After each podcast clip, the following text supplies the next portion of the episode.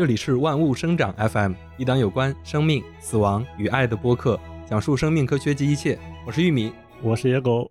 啊，常听我们的这个听众可能看出来，这是一次加更，就是我们正常的节目是每周二早上七点更新。呃，从今天开始呢，我们之后周五的时间会定为我们这个系列节目的更新日。对，嗯，比如说今天这一期，我们就要开启一个全新的系列，是有关互联网医疗的。对，我们也在谋划这个更多的系列节目。嗯嗯，说回到我们今天要聊的主题，互联网医疗，它的起步并不晚，但是二十多年过去了，无论是像我们现在呃买东西有电商，这个餐饮行业有外卖，出租车行业有了网约车等等，互联网几乎颠覆了我们日常生活中衣食住行的方方面面。但是唯独在医疗领域，人们对互联网医疗的这个无论是认知程度，还是使用率，还是接受度，都相对较弱。大多数人好像只是在网上去买购一些常规的药品之类的。对我，我我说个有趣的，就是在新冠疫情的时候，互联网医疗相对而言稍微算是火了一阵嘛。嗯，那段时间之前，包括就那段时间，当时不是叫互联网医疗或者叫互联网医院嘛？嗯，就好多人、好多用户都在问互联网医院是干嘛的。他们说：“哎，这个是不是诊断那个网络的一个？对对对对对，就就是他们以为是互联网的医院，而不是互联网上的医院。对，所以你大家就可以看出来，就是互联网医疗至于人们的这个生活，它似乎渗透的还不是那么足够。嗯，这么二十多年过去了，对，我在过去的这个工作经历中，也算是见证了互联网医疗行业的。”可以说是起起落落，起起落落落落落。就在行业媒体的时候，我见证并报道了有关互联网医疗非常重要的转折性的几个政策的出台。嗯，离开媒体之后，我也加入了互联网医疗的头部企业，也见证了疫情这个黑天鹅事件以及由它而产生的快速发展的互联网医疗行业。嗯，我觉得我有幸见证了这个行业截止目前最高光的时刻。我等会儿会来讲这个高光时刻是什么。对，就是有一段时间大家都在买那个互联网医疗的基金，然后现在都被套牢，现在都被套进去了。没错，就是关于互联网医疗能聊的事儿太多了。对，从春节开始我就在筹划这个选题或者说这个专题，我一直在想用什么样的结构来呈现这一段也算是波澜壮阔的历史吧。然后我想了好久，我就也也是在听播客和看书的过程中，我想到了一个方式，我觉得还是比较好的一个结构，就是我们的太史公，呃，写《史记》的时候，他用了本纪、世家、列传，然后书和表等等这样的形式。对对对，我觉得这个非常好啊。我觉得我这一期就算互联网医疗，我我给它起名叫互联网医疗简史系列嘛，那这一期就是互联网医疗的本纪，我会用一期节目尽量能囊括所有的事儿的。这种程度来把互联网医疗这个概论概述这二十多年的发展跟大家描绘一遍，然后接下来呢，我可能还会讲各个公司的，我给它叫成列传，比如说我会来提到各个公司，提到非常重要的参与方。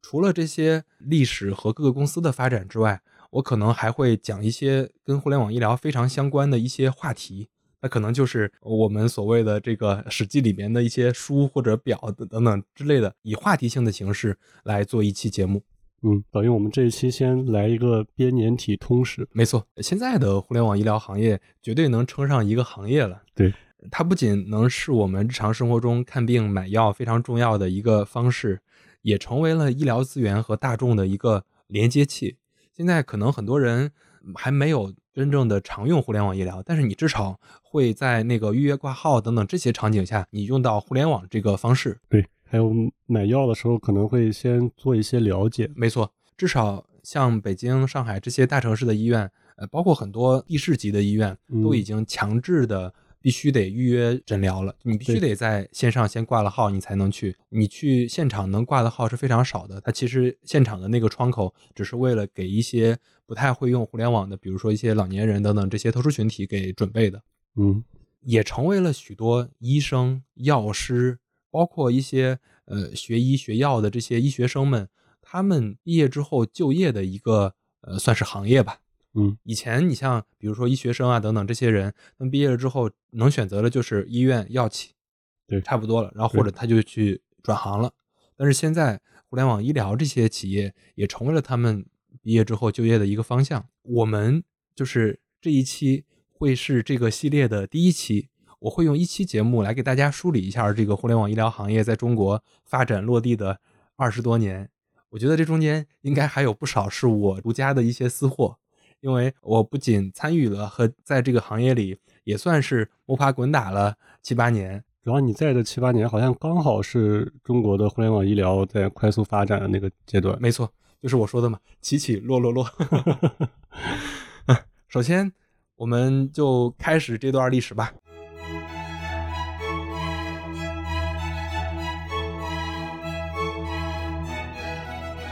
让我们把时间回到两千年，二零零零年，当时从哈尔滨医科大学毕业的李天天，他应该是肿瘤免疫学专业的。当时学这个专业应该还是比较领先的哦。就是这个李天天，也就是后面创办了丁香园的李天天哦。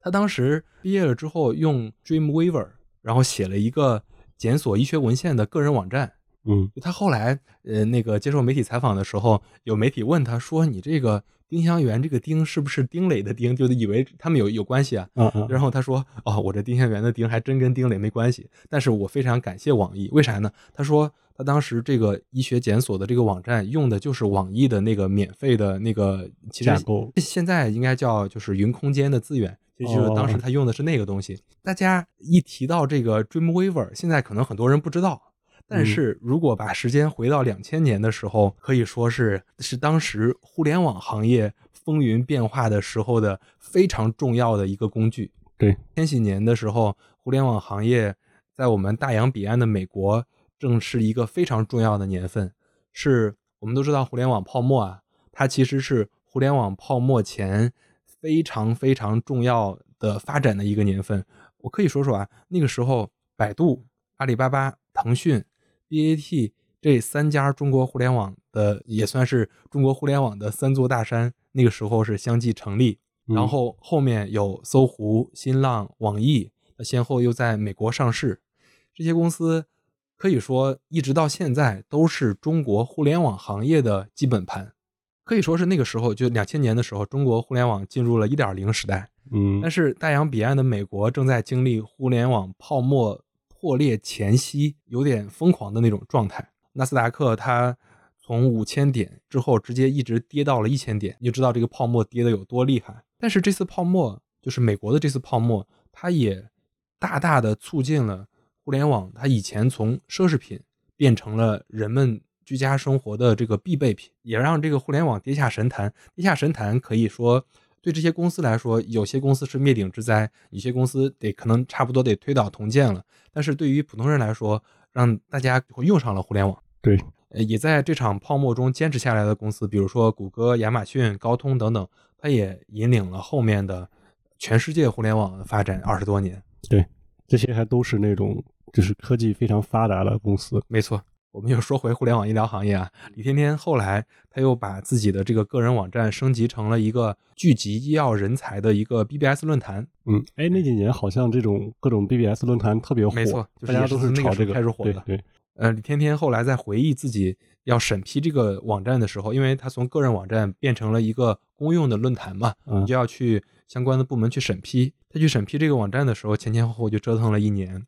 他当时去找了哈尔滨。药品行政管理相关的这个部门的这些人吧，那里边的人就是没有马上给他审批，然后还说了一句又可气又好笑的话，他说：“有知识的人都不上网。”所以你就能想到两千年左右的时候，就人们对互联网是一个什么样的看法。在跟李天天差不多相关的时候，王航，也就是后面创办了好大夫在线的王航，嗯，他在那个时候在干什么呢？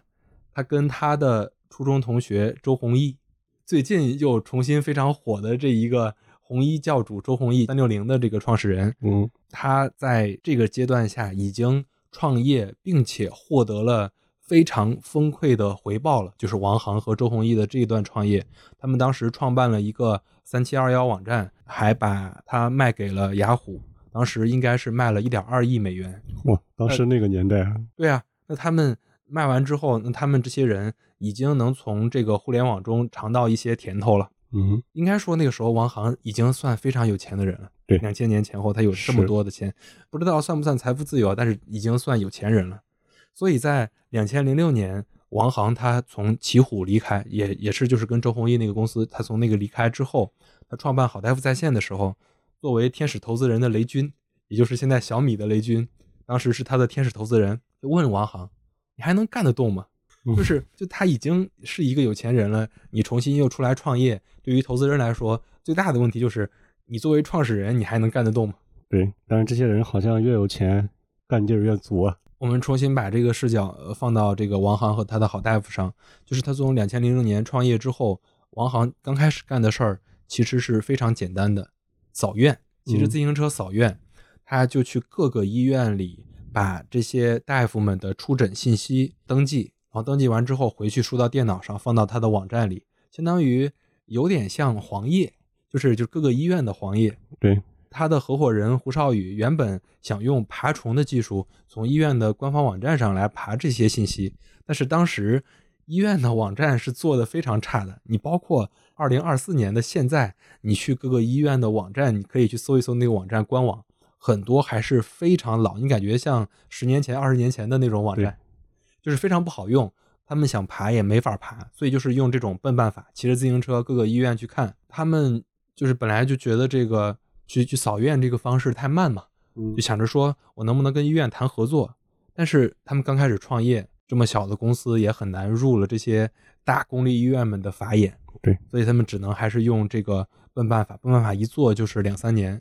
到了两千零八年，北京、上海、武汉。成都等等，这各地就医疗条件比较好的这些，呃，就是一线或者说新一线城市，他们的这些医院的信息、医生的出诊信息，基本上都能聚集在好大夫的网站上。嗯，慢慢的，他们这个网站上已经有二十多万医生的出诊信息、个人信息、个人介绍了。感觉早期在一个行业变革的时候，好像都需要这些，就类似于地推啊这种人，他们实地的去跑。没错。慢慢的，他因为有了聚集了来这么多医生，所以他的网站慢慢就有了热度。一些病人甚至可以通过好大夫获得医生预约加号的服务。他通过好大夫来，他没有在医院挂到号，但通过好大夫能跟医生沟通。医生说：“哎，我给你加个号。”这个预约加号服务一直持续到了现在，都是好大夫非常重要的一个核心竞争力，因为他们真的能在这儿挂着。医生就是你在线下医院或者从黄牛那儿挂不到的号，嗯，但是好大夫在线的这个盈利并不明朗。如果你只靠这个预约加号的话，你肯定没有这种规模效应嘛。对。然后运营的前五年，王航也自己说，他说我自己并不着急赚钱。雷军和一些投资人吧，比如说有联创资本等等，他们的三百万天使投资帮助团队扩大到了二十多个人。两千零八年的时候，不是全球爆发了那个金融危机嘛？嗯，然后金融危机爆发前一周，DCM 又给了好大夫三百万美元的 A 轮投资，帮他度过了一关。但是丁香园的李天天他就没有那么幸运了。嗯，他在两千零六年的时候放弃了北京协和医学院的博士学位，他到杭州开始全职创业，然后也是那个时候创办了丁香园。当时丁香园赚来的钱基本上都用来拓展新业务了，资金经常青黄不接。他们几个合伙人。还把自己的房子都抵押了，然后来创业，并且还贷款了一百多万来维持这个他们公司的运营。你看，这个李天天就属于白手起家的那种。对，可能也是丁香园他过过这样的苦日子，到后来一波波浪潮来临的时候，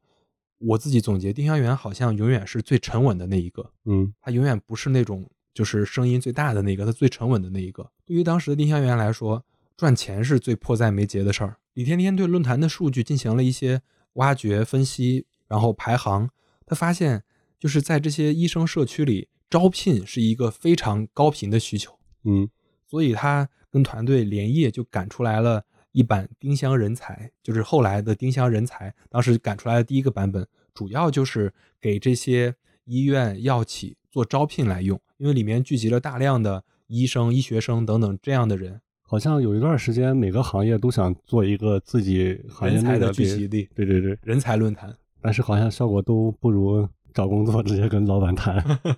那是后来的嘛？后来移动互联网之后，才有了就是像刚才说的那些公司。做出来的这个丁香人才 bug 非常多，但是上线首日就有用户在上面提交了简历，然后后面也有企业用户开始在里面来找相应的人才。嗯，再往后，丁香园拿到第一笔融资应该是他们创业后的第四年，在没钱可烧的情况下，他就得去找啊，得去市场上找钱，看看谁愿意来投他们，才能养活他已经不小的团队。嗯，二零一零年二月份的时候，李天天拿到了天使轮融资两百万美元，投资机构也是 DCM，跟刚才投好大夫的是一个机构。嗯，丁香园这时候无论是在做人才招聘、耗材订购，还是药企的学术推广，他们选择的都是围绕自己做的这个医生社区的 B 端生意，他们还没有直接赚用户或者患者的钱。他们在这个时候，他起步的时候做的事儿，与现在有数千万订阅的。丁香医生公众号等等，与这样的模式还是有很大的区别的。嗯，因为我感觉当时还处在那种供应链不太完整的那个阶段，应该是。然后 B 端生意要比 C 端生意好做。是的，在丁香园拿到天使融资的同一时期，二零一零年的时候，廖杰远又有一个新人物出现了啊。嗯，廖杰远带着生病的小侄子去四处求医，托关系找大医院的专家，动了两次手术。才发现他自己的这个小侄子被误诊了。嗯，廖学远他还是个是个人物，他不是白手起家的，他是国家八六三智能计算机成果转化基地的前负责人。你就想他这种有身份，然后自己还是高知的这种人，他那个时候看病都非常的难，经常误诊，然后看病必须得忍受。当时有有一句俗语嘛，说什么看病像春运，然后挂号排队怎么着，就是非常的困难。我还有特别有印象，因为那时候我已经到北京了嘛，那时候还帮我们大学的班主任帮他挂一个号，就某一个医院的北京某一个医院的一个号。我凌晨四点去那个医院门口排队，那时候已经有好多人在那儿排队，嗯，并且有很多人是专门排队的，就是有很多人问我说：“你要我这个位置吗？你给我多少钱？你可以站到这个前面。”对对对对，也正是基于带家人看病的这个经历，让廖杰远下决心要进入互联网医疗行业。他当时创办了一个网站叫挂号网，非常直接啊。然后也就是现在唯一集团的前身。嗯，挂号网做的第一件事儿，他自己给他总结成叫医院窗口的外移。他希望能打通医院的内网和外网，将医生的出诊信息、病患的预约信息双向同步。这与好大夫前面探索非常相似。但是挂号网他赶上了一个好时候，赶上了一个政策契机，算是让另外一条路成为了可能。两千零九年的时候，原国家卫生部，现在叫卫健委了，那时候叫卫生部，他出台了一份关于在公立医院实行预约诊疗服务工作的意见。二零一一年，卫生部又下发了关于进一步推进预约诊疗服务工作的通知。二零一零年的时候，国家开始来推行预约诊疗了。从二零一一年十二月起，三级医院所有的普通号必须得开放预约，百分之八十五以上的专家号也得开放预约。就是可以说那个时候。让他们把这个事儿干成还是挺难的。据我了解，那个时候医院的信息科可能只有几个人，也就是有五个人以上的信息科已经是很大的信息科了。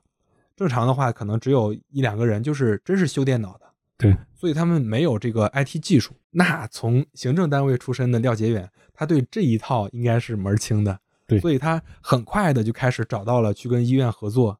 他的基本设想大概是这样：他帮公立医院改造 IT 系统。然后换取医院的部分号源，是是免费的吗？他换取的是能在他们这个挂号网上挂到号，就是用户愿意来这儿付费嘛。你看他这个比好大夫的要更近了一步。没错，就相当于他们帮医院干了 IT 的活但是他们可能收很少的钱或者不收钱，但是我换的是你的号源。嗯，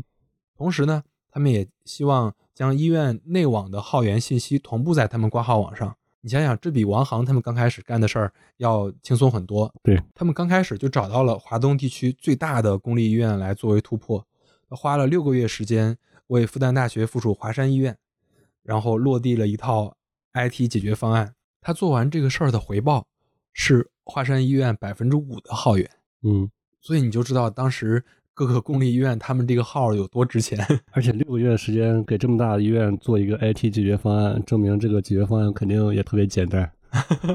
或者说，可能各个医院的，你想想现在这个事儿能很快的就做出来，因为现在你都有固定的架构，比如说这些互联网公司，他们已经做了大量的这样的事儿了，可能套一下就行。但是那个时候，对于当时还不叫微一，对于挂号网来说，是一个全新的事儿。对，它其实一开始应该就是把线下的流程给搬到线上。没错，有了华山医院这个范本之后，廖杰远他就能见更多的这个院长。二零一一年的时候，挂号网又为复旦大学附属的另外八家三甲医院建设了预约诊疗的平台，然后又接受了上海申康、北京首医的委托，为上海市三十四家、北京市五十五家医院做了预约诊疗平台。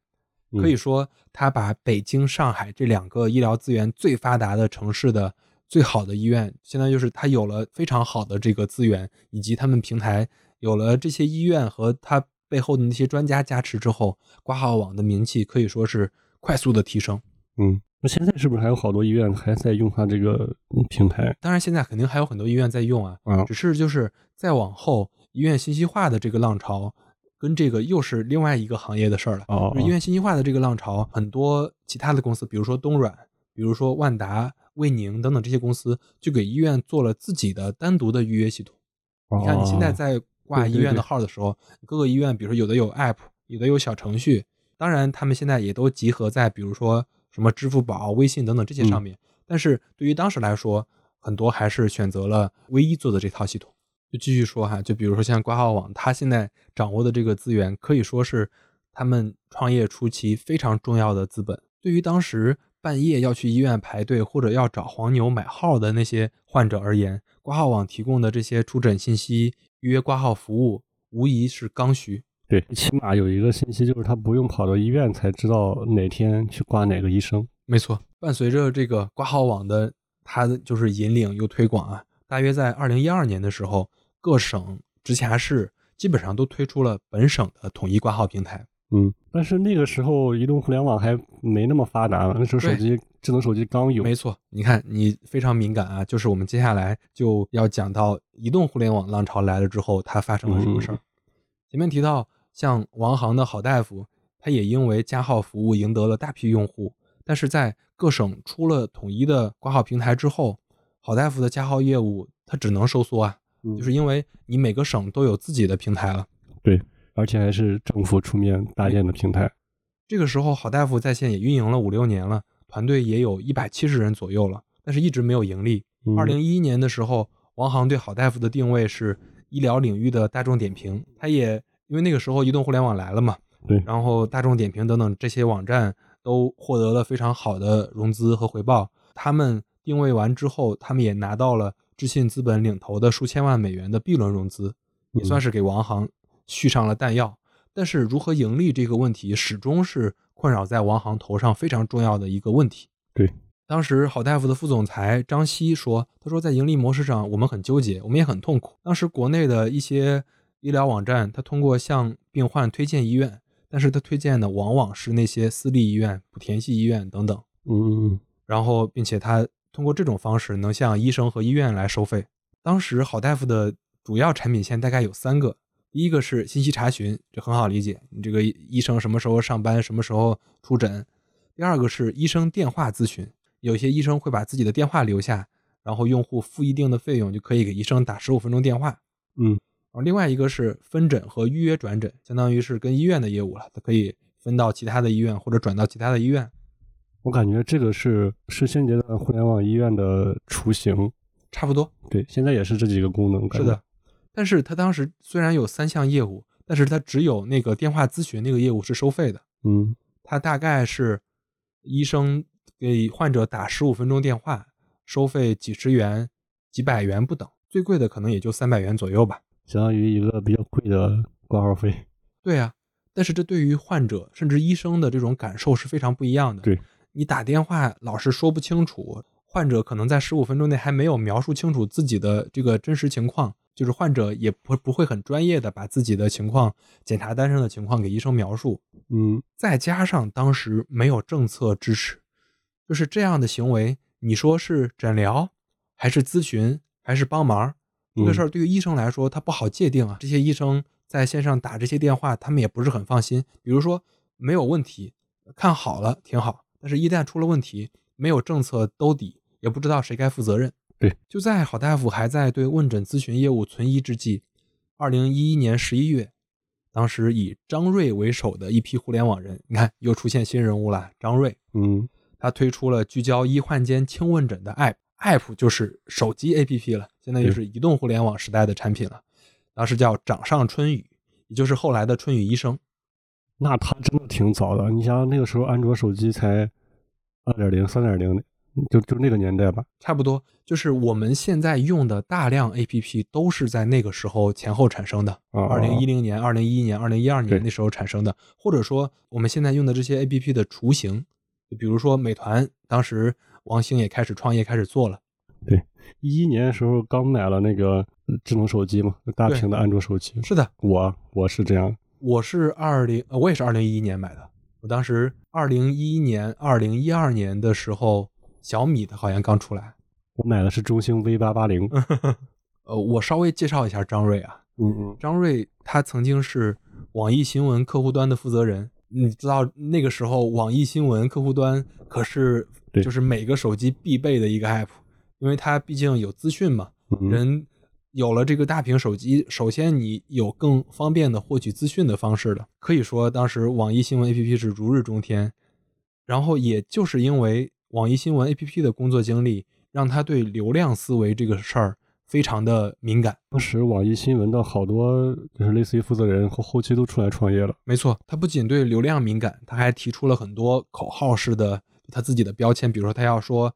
我要颠覆医疗。我要用免费的服务加补贴，迅速的占领用户的手机屏等等，就是这非常的互联网的那种思维。嗯，二零一一年底，张瑞拿到了三百万美元的 A 轮融资，但是他这种打法烧钱很快。对，因为他要不断的去推广、去补贴，这烧钱是非常快的。这个就是早期纯互联网那种玩法。没错，紧张的这种账面资金又推着张瑞要不断的出去找钱，他重复着颠覆医疗的口号。向投资人讲述自己对中国医疗资源错配的观察和判断。嗯，他非常擅长演讲，然后也经常出席各种各样的论坛活动。然后他还讲述移动医疗的价值。他认为过去的互联网医疗是上一代的，现在移动互联网来了之后，我们要有移动医疗。还创造了很多新的词儿啊，M Health 就是 Mobile Health 就移动医疗等等这些词儿也都是他发明的。嗯。你看这种模式搁到现在就很难融到资。现在呃大家都不爱听故事了，对，也算是这些讲述让他在二零一二年九月拿到了贝塔斯曼的八百万 B 轮融资。嗯，在一个小型的算是闭门会吧，王航跟张瑞见过面，就是媒体人出身的张瑞，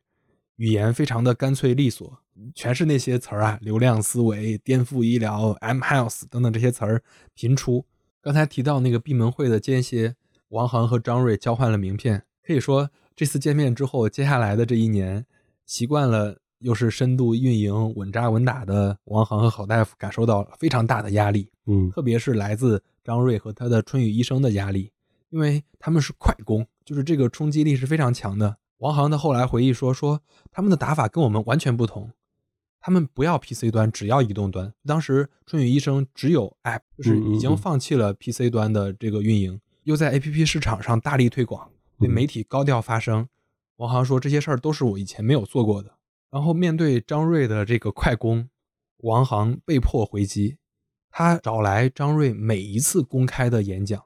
他想从中间找到一些可以学习的答案吧。嗯，虽然当时都讲了那么多大词儿啊，但是整个产品形态还不是很确定。你说轻问诊就是互联网医疗终极状态吗？到现在讲肯定还不是。但是毋庸置疑的是，移动浪潮就是来了。嗯，二零一二年，中国手机网民规模达到了四点二亿。你想想，当时互联网才有多少啊？就是手机网民就有四点二亿，也差不多是那个时候。大屏手机基本上成为了我们每个人的标配。二零一二年的时候，王航他也做了一个决定，就是重组他的技术团队，也转型手机这个平台。嗯，就在这个郝大夫和春雨算是如火如荼的这竞争中，丁香园的李天天，他算是出来泼了一盆冷水。在一次媒体公开的这种发言中，他说：“医疗有时移不动，因为当时不都讲移动医疗嘛？嗯，说医疗有时移不动，这句话当时非常火。”也在当时的那个语境里，应该有不少人是非常认同李天天这个观点的。嗯时间回到二零二四年，就是我们今天，如果我有机会再见到李天天，我其实挺想问问他现在还认不认为这句话，或者说他怎么看他当时说的这句话。因为丁香园的这三位创始人都是医学背景出身嘛，嗯在李天天看来，从医疗到健康是一个非常长的链条，越偏医疗的管制就越多，风险就越高，嗯，市场化的程度就越低。他肯定是就是做 B 端业务出身的，嗯，就是这些问题，如果是做 C 端的，就是纯互联网人，他就是他第一个看到的不会是这些。没错，医疗领域里有巨大的信息不对称，并非仅仅依靠技术、依靠资本就可以来弥补这些信息不对称的。嗯而消减这种不对称的是医生，所以被垄断式的聚集在公立医院的医生，外力是很难撬动的。嗯，就李天天的这一段论述是非常是非常对的，放在今天也非常对，对，甚至放在好多行业也是。也差不多是因为李天天他自己的对行业的判断啊，嗯所以丁香园一直是在给医生做服务，给大众做科普，嗯，他基本上没有切入医患直接连接的场景。嗯但是丁香园一直是盈利的，他从他开始做，从他拿到融资之后，他开始扩张之后，他一直是盈利的。大概做的事儿就是怎么说，就就是互联网常用的套路，羊毛出在猪身上。我聚集了大量的医生在我的平台上之后，那天然就有买单方，无论是通过招聘这个场景，由医院、药企给他买单，还是说通过生物医药科技嗯采购的平台丁香通，然后来赚取广告费和佣金，嗯或者说它还有一些数据库等等，会有一些 B 端的客户来采买，因为这些是毛利非常高的这些业务，对，因为他做的事儿比较杂。嗯，二零一三年的时候，他已经做了十六个面向医生的 APP 了。就是鸡蛋不放在一个篮子里吧。对于一个不太大的公司来说，这嗯产品确实是有点冗余了，因为你有这么多的产品，就就你就说吧，一个 app 你分多少个开发、运营、维护等等，你你要你这些人力该怎么分配吧？所以他就得往下砍嘛。就是这儿有一个问题，就是好像很多国内的创业者都是这样，就是他没有那种共享的思维，就是所有的一整条产业链，然后所有的点我都要做。嗯，好多创业公司为啥活不过五年、十年，就是因为这个盘子铺的太大，铺对，然后资源跟不上。所以就是他那时候就往下砍嘛。嗯经过了这十多年的沉淀，丁香园遇到了可以说是增长的天花板。嗯常上网的医生都已经在这个平台上了。我当时向外说自己有两百万医生在我丁香园上嘛，嗯那常上网的都在这个平台上了，目标人群也很难继续拓展。互联网这一连接器在医疗领域里的局限，可以说让李天天选择他要继续该怎么样，就是让他丁香园继续发展。他的选择是他开始伸向健康领域。我们老说医疗健康，医疗健康，其实这是两个非常不一样的行业。嗯医疗是严肃的，是聚焦的，是解决疾病问题的。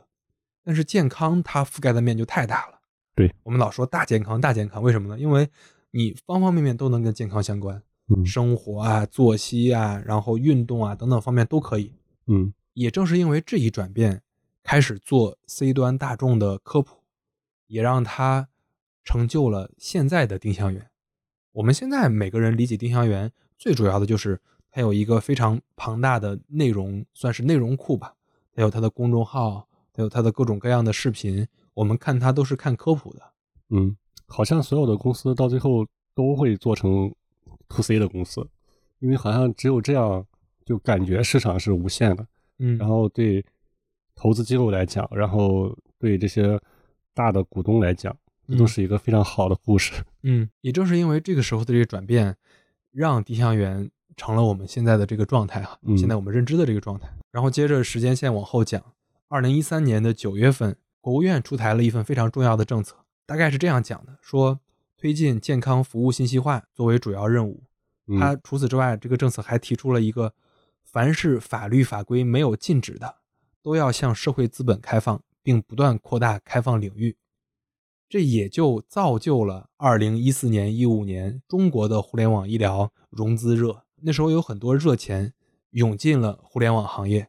嗯很多互联网公司是那个时候拿到了大量的资金。也基于这个政策，互互联网加一切的风口大概在二零一四年来临。医疗健康领域与出行、消费等等垂直领域一样，也备受资本的青睐，因为这是一个全国巨大、每个人息息相关的一个领域嘛。嗯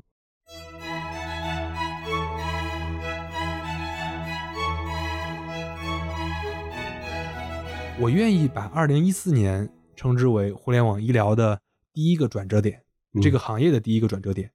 这一年，有大量的资金和巨头企业开始加入到这个领域，钱进来是一方面，还有就是大公司加入进来。嗯我们现在理解的阿里、京东、腾讯等等，也大概是二零一四年这个节点开始布局互联网医疗这个赛道的。我可以分享一个数据啊，二零一三年的时候，国内互联网医疗的投资案例大概有五十五起，嗯二零一四年的时候，它增加了大概三倍，一百四十四起。就是国家政策导向，然后所有人都在都看到了这个机会。虽然互联网医疗行业还不曾盈利，就是每个公司都基本上不盈利，嗯但是 BAT 等互联网巨头也携着巨资巨款来跑入了这个行业里，掀起了互联网医疗的第一次浪潮。嗯也在这一年，马云提出了非常重要的他的一个战略——双 H 战略 （Happiness and Health，快乐和健康）。嗯一四年的时候，还没有阿里健康这个称呼之前，阿里首先相中的是药的生意。嗯当时淘宝已经是全国非常有名的 APP 了，基本上每个人手机里都会装。说电商说的基本上就是淘宝。对当时的双十一也从光棍节变成了购物节。也是在二零一四年的一月，阿里斥资一点七亿美元控股了中信二十一世纪，后来更名了阿里健康。嗯，他这个做法在股市里是非常常见的，叫套壳，相当于就是买了中信的壳。嗯他除了看中这个壳之外，他更关键的是看中了中信二十一世纪拥有的药监局下发的第一张第三方网上药品交易资格证。嗯，这个证是试点的，但是中信二十一世纪拥有第一张。因为早些年我感觉好像好多药品在网上都能买，然后后来就都不让买了，对，这就是我等会儿要讲的一管理了。对，等会儿要讲的一个非常重要的政策变化。嗯就刚才提到的这个证，后来成为了各种健康们，京东健康、阿里健康等等这些健康们他们的伏笔。嗯另外，阿里也非常看重中信二十一世纪拥有的全国唯一的药品监管码体系，而这套监管码也成为了后来药监局、阿里以及药企们爱恨情仇的一个伏笔。所以，就是他收购了这个中信二十一世纪，他不光套了壳上了市，而且他的两个全国唯一成为了阿里健康当时非常重要的一个资本。我们放在今天，你在网上买个常用药，甚至是一些处方药，对嗯，大家来说都是非常稀松平常的事儿。疫情期间，可能大家都买过感冒药在网上吧？对。但是在二零一四年，医药电商绝对还处于一个非常萌芽的状态。当时也算家底非常深厚的阿里，在落地马云的 Health 战略时，应该说是两条腿走路，一条就是建立自有的医疗医药系统，通过嗯电商来销售药品、保健品、医疗器械；第二条则是在传统的医疗体系下，借助支付宝来推动他们所谓的未来医院。其实最重要的就是把医院里的各种系统改造在支付宝上，无论是挂号啊、等待叫号啊、移动支付啊等等这些诊前、诊中、诊后的相关的环节。嗯可以说这两条腿到现在，我们的感知应该是还是挺强的。嗯但是对于阿里健康这个公司来说，又有点尴尬。怎么尴尬呢？如此庞大的这个阿里集团，在医院业务上分了好几个子集团或者业务条线在做。反正我知道的啊，支付宝在做，钉钉在做，阿里健康在做，阿里云在做。我们过去说一个大集团能经常能形成这种呃算算是联合效应、汇聚效应，嗯但是在阿里健康上，这个事儿好像不太应验，到目前为止。嗯这个有兴趣的可以了解一下阿里的历史，就是阿里在做过中台变革的之前就是这种状态。嗯，反正呃这也是后话了啊，嗯，就是等到哪一天我们讲阿里健康列传的时候再细聊这一点啊。可以可以。二零一四年五月的时候，又有一个非常重要的政策出台了，叫《互联网食品药品经营监督管理办法》征求意见稿。它这个时候就是正式的有相关的监管办法了，也是这个政策揭开了电商销售处方药的政策口子。尽管最终它没有实施，但是十二月下旬，京东也拿到了药监局下发的互联网药品交易资格证，也就是行业里常说的 A 证，嗯是当年发放的第五张 A 证，全国第十五张。嗯能知道这个证是非常的珍贵的。嗯而这张 A 证也成为了京东健康成为目前中国最大的互联网医疗企业的起点。我在这儿我要严谨一点，说它是最大的，嗯，它至少从两个维度是最大的。第一个是目前互联网医疗行业中上市之后市值最高的一个，嗯另外一个是从经营口径，就从营收口径里，它每年营收最多的也是京东健康，所以就是我这个最大大概是这样。你说这个会不会跟京东的呃电商给人的那种可信赖有关？我其实挺想分析分析这个事儿的，但是我今天因为我们要讲一个全部的历史嘛，我们嗯回头聊京东健康的时候，我们来仔细聊一聊为什么京东在这个事儿上比阿里要做得好。对，它的你现在京东健康的市值至少是阿里的两倍半，就反正两倍还要多。对我看它好像比第二名、第三名就加起来都要高。嗯，京东健康的故事我先按下不表啊，但是还有一个巨头没有提，就是腾讯。嗯在无互联网医疗的这个赛场上，腾讯的方式跟其他两家不太一样。你像京东、阿里等等，这些都是自己下场开始做，但是腾讯选择的是用微信生态加投资的方式来连接住这个生态，这也非常符合腾讯的一贯的作风，买买买嘛，腾讯是不是这个电商伤着了？有点儿吧。二零一四年九月的时候，他投资了丁香园七千万美元，十月份又以一亿美元领投挂号网。二零一五年五月份，腾讯又和其他的投资机构一起又投了一联网四千万美元。后来一五年九月份的时候，腾讯产业共赢基金又联合着几家投资机构又投了挂号网一亿美元，一应该是嗯一点零七亿美元。也在这个时候，挂号网更名为了微一集团。这就是差不多准备控股的节奏了，嗯一直在投。早年这几家互联网医疗公司的股东中，几乎都有腾讯的影子。你提到的丁香园、好大夫，然后微医，这些都是有腾讯投的样子。呃，如果现在大家打开腾讯的什么支付那个板块里，它有一个医疗健康的模组，嗯那个点进去之后就有这几家。就是我们从结果论啊，到现在为止，它那个入口远还没有达到，就是说我把这几家投了之后，我就能完全调用他们的资源，把它最厉害的资源都集中在我微信的这个入口这儿，人家嗯还没有达到这个效果。就对腾讯而言，就当时投医疗健康赛道绝对是它非常宽的一个赛道，它当时嗯投了很多钱，它也必须要在这个赛道里抢位置嘛。你像阿里啊、京东啊，对甚至百度都自己开始做了。可以分享一个案例吧，就是丁香园当时在跟腾讯谈融资的时候，从接触到进账一共花了大概四十天。当时百度给了丁香园更高的估值，但是嗯李天天认为百度是流量驱动的，医疗健康服务更应该是人与人之间的这种连接。不得不说，丁香园选择腾讯这一选择绝对是更加明智的。对，这也造就了后来丁香园能在腾讯生态里过得非常好。就是现在好多创业公司其实都想，就是融入到腾讯那个生态里。都想抱住腾讯的大腿对嘛。，太厉害了。嗯，移动医疗当时的挂号、分诊、支付等等，在当时的李天天看来都是医疗服务的外围，认为这些都没有进入医疗的真正的核心。医生和患者诊疗才应该是医疗的核心嘛。只要涉及诊疗，就要保证质量和患者安全，嗯需要线下见面完成。那时的李天天坚持认为，轻问诊其实是个伪命题，他一直不认为这种线上的简单的沟通是医疗的本质。嗯但是我们再回到今天的视角，二零二四年，今天丁香医生他除了通过科普内容吸引来 C 端大众之后，他变现的方式无非也是卖货和线上问诊。嗯哼，他的问诊也应该是轻问诊吧。当时一直在做轻问诊的春雨医生，在二零一五年的时候可以说是风头正劲。你想想他的打法，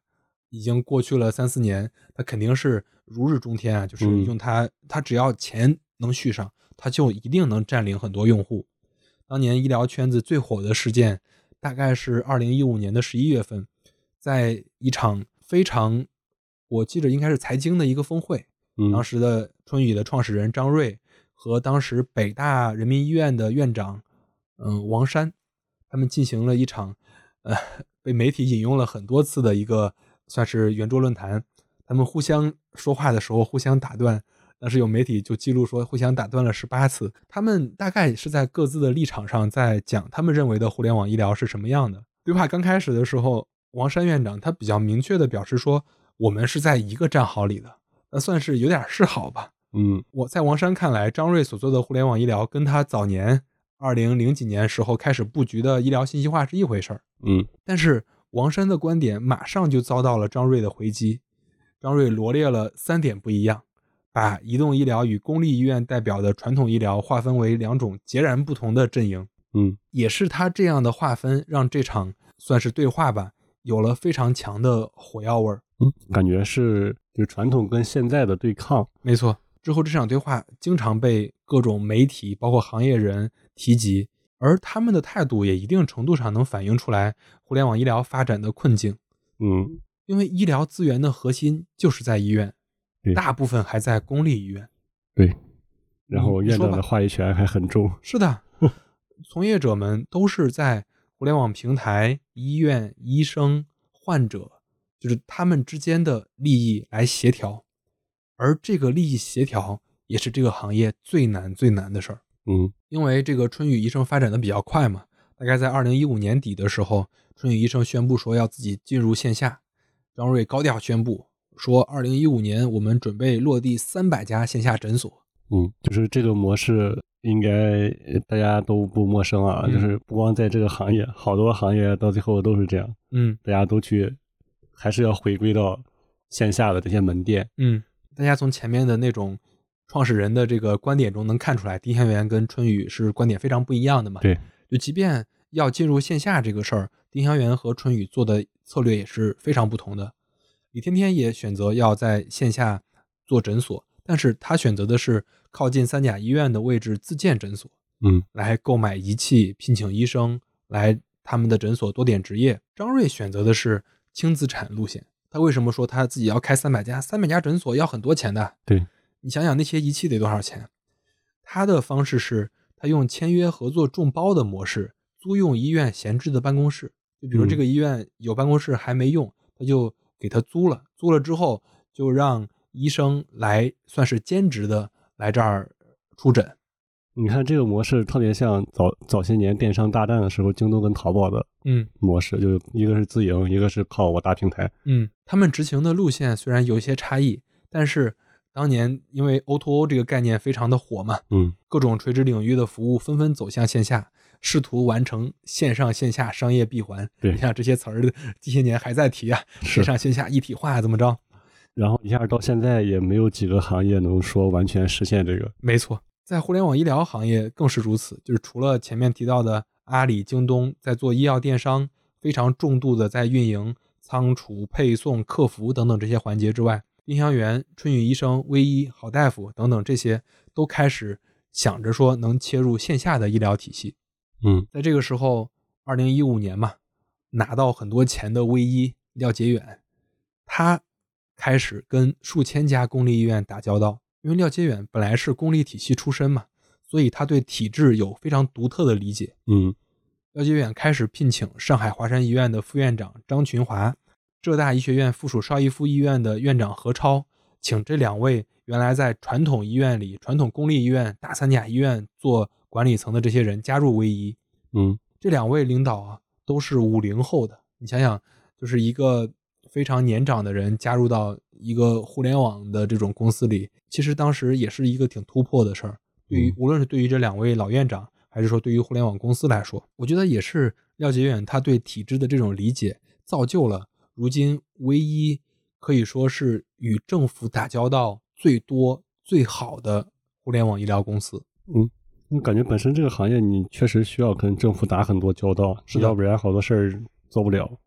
嗯，也是在这个时候，唯一的互联网医院雏形差不多出现了。你看，我们前面一直在用“互联网医疗”这个词，嗯互联网医院大概也是在那个时候才有这个概念。嗯感觉是它，嗯，从原先的某一个功能或者某几个功能，现在就变成了一家它线上的医院、对对对云上的医院、互联网上的医院。对他们当时选择了全国互联网加的先行示范区乌镇，因为那个啊叫什么，就是杭州是互联网很多互联网公司嘛，然后他就选择了乌镇来做这个事儿。嗯，现在这个事儿不常提了，但是在那些年，PPP 模式是非常的是常见的，嗯就是政府单位加一个公立的这种体系体制的这种单位，再加上一个企业，三家一起来持股，这种 PPP 模式，当时选择了桐乡市政府、桐乡三院，然后以及唯一他们三部分，然后来合作，政府给他拨付了1.8万平的院区给到唯一，让在线复诊、远程会诊、电子处方等等与线下医院结合起来。其实当时政府批的这块地，以及让他建的这个乌镇唯一互联网医院，可以说跟现在的互联网医院、互联网医疗还是有相当大的差距的。嗯当时想的是，我需要给你这么大一片地方让你来做。其实现在想想，人们互联网医疗哪需要真实的场所啊？因为政府拿地比较便宜，可能也有其中的因素吧要不。然不好意思占股。嗯呃，这个这个有兴趣的可以看一下，就是就是像刚才玉米说的，早几年这种 PPP 的模式特别多，然后我们公司也有一个 PPP 的模式合作的，然后政府其实没有出钱，就是给你批地，对，他就批地吧，因为这个 地顶了嗯百分之二十对嗯，但是当时乌镇互联网医院绝对是非常新兴的事物，嗯。它给监管部门造成了很多压力，给唯一发牌照的这个部门，在多次那种政府会议上就被批评，就说他们这个就是做的太激进了，怎么着？嗯包括廖杰远在后来的一些公开场合里都表示说，乌镇互联网医院的落地给医疗监管部门的两大法都推翻了，什么法呢？医疗机构管理条例和执业医师法都违反了。就是廖杰远能在公开场合说这种话，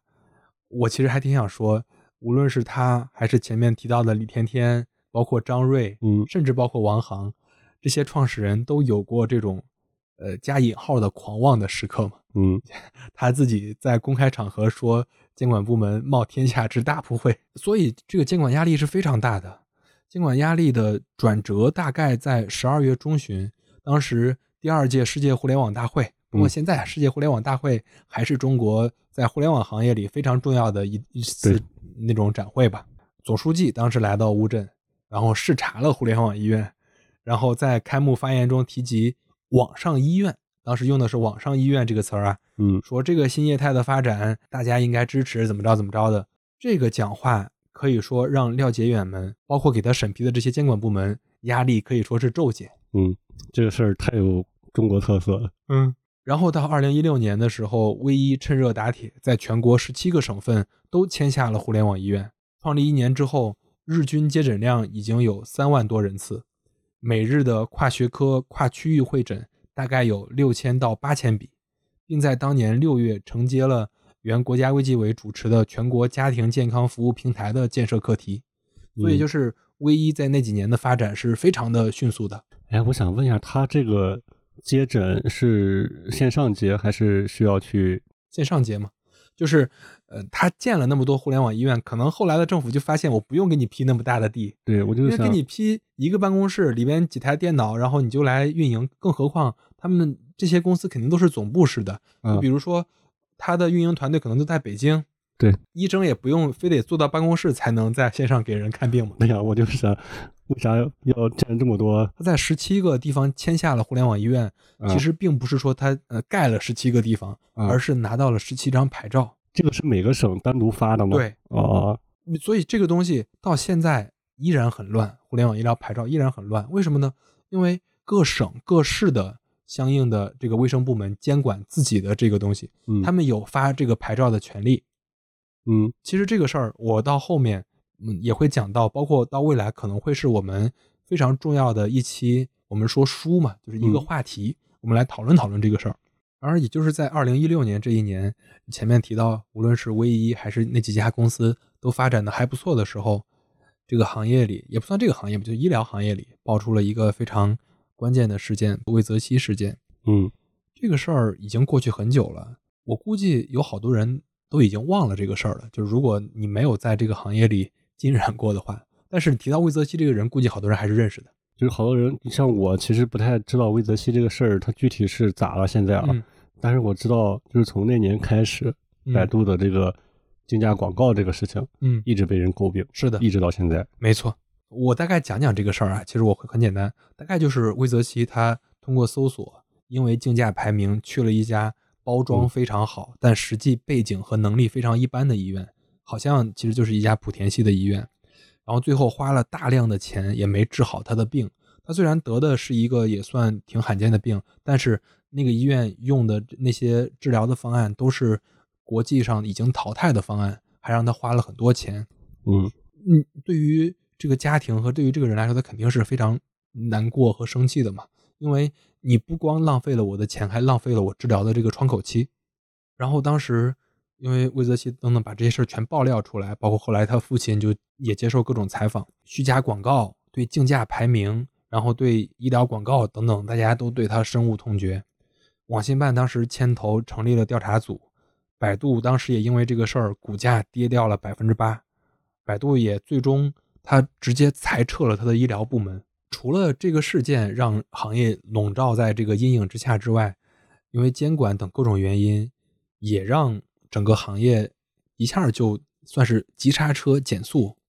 当时国家药监局。首先叫停了第三方平台药品网上零售的这个试点，嗯，那前面那个阿里和京东都开始做这个事儿了，但是这个时候政策叫停了，网上售药的监管持续收紧，可以说医药电商这个事儿绝对在当时是一个急剧的下滑。市场环境的改变，资本寒冬的来临，叠加互联网医疗盈利模式持续尚未验证，让投资人也选择处于观望的这个态度。本来以为。就是如果一个产业做到交易，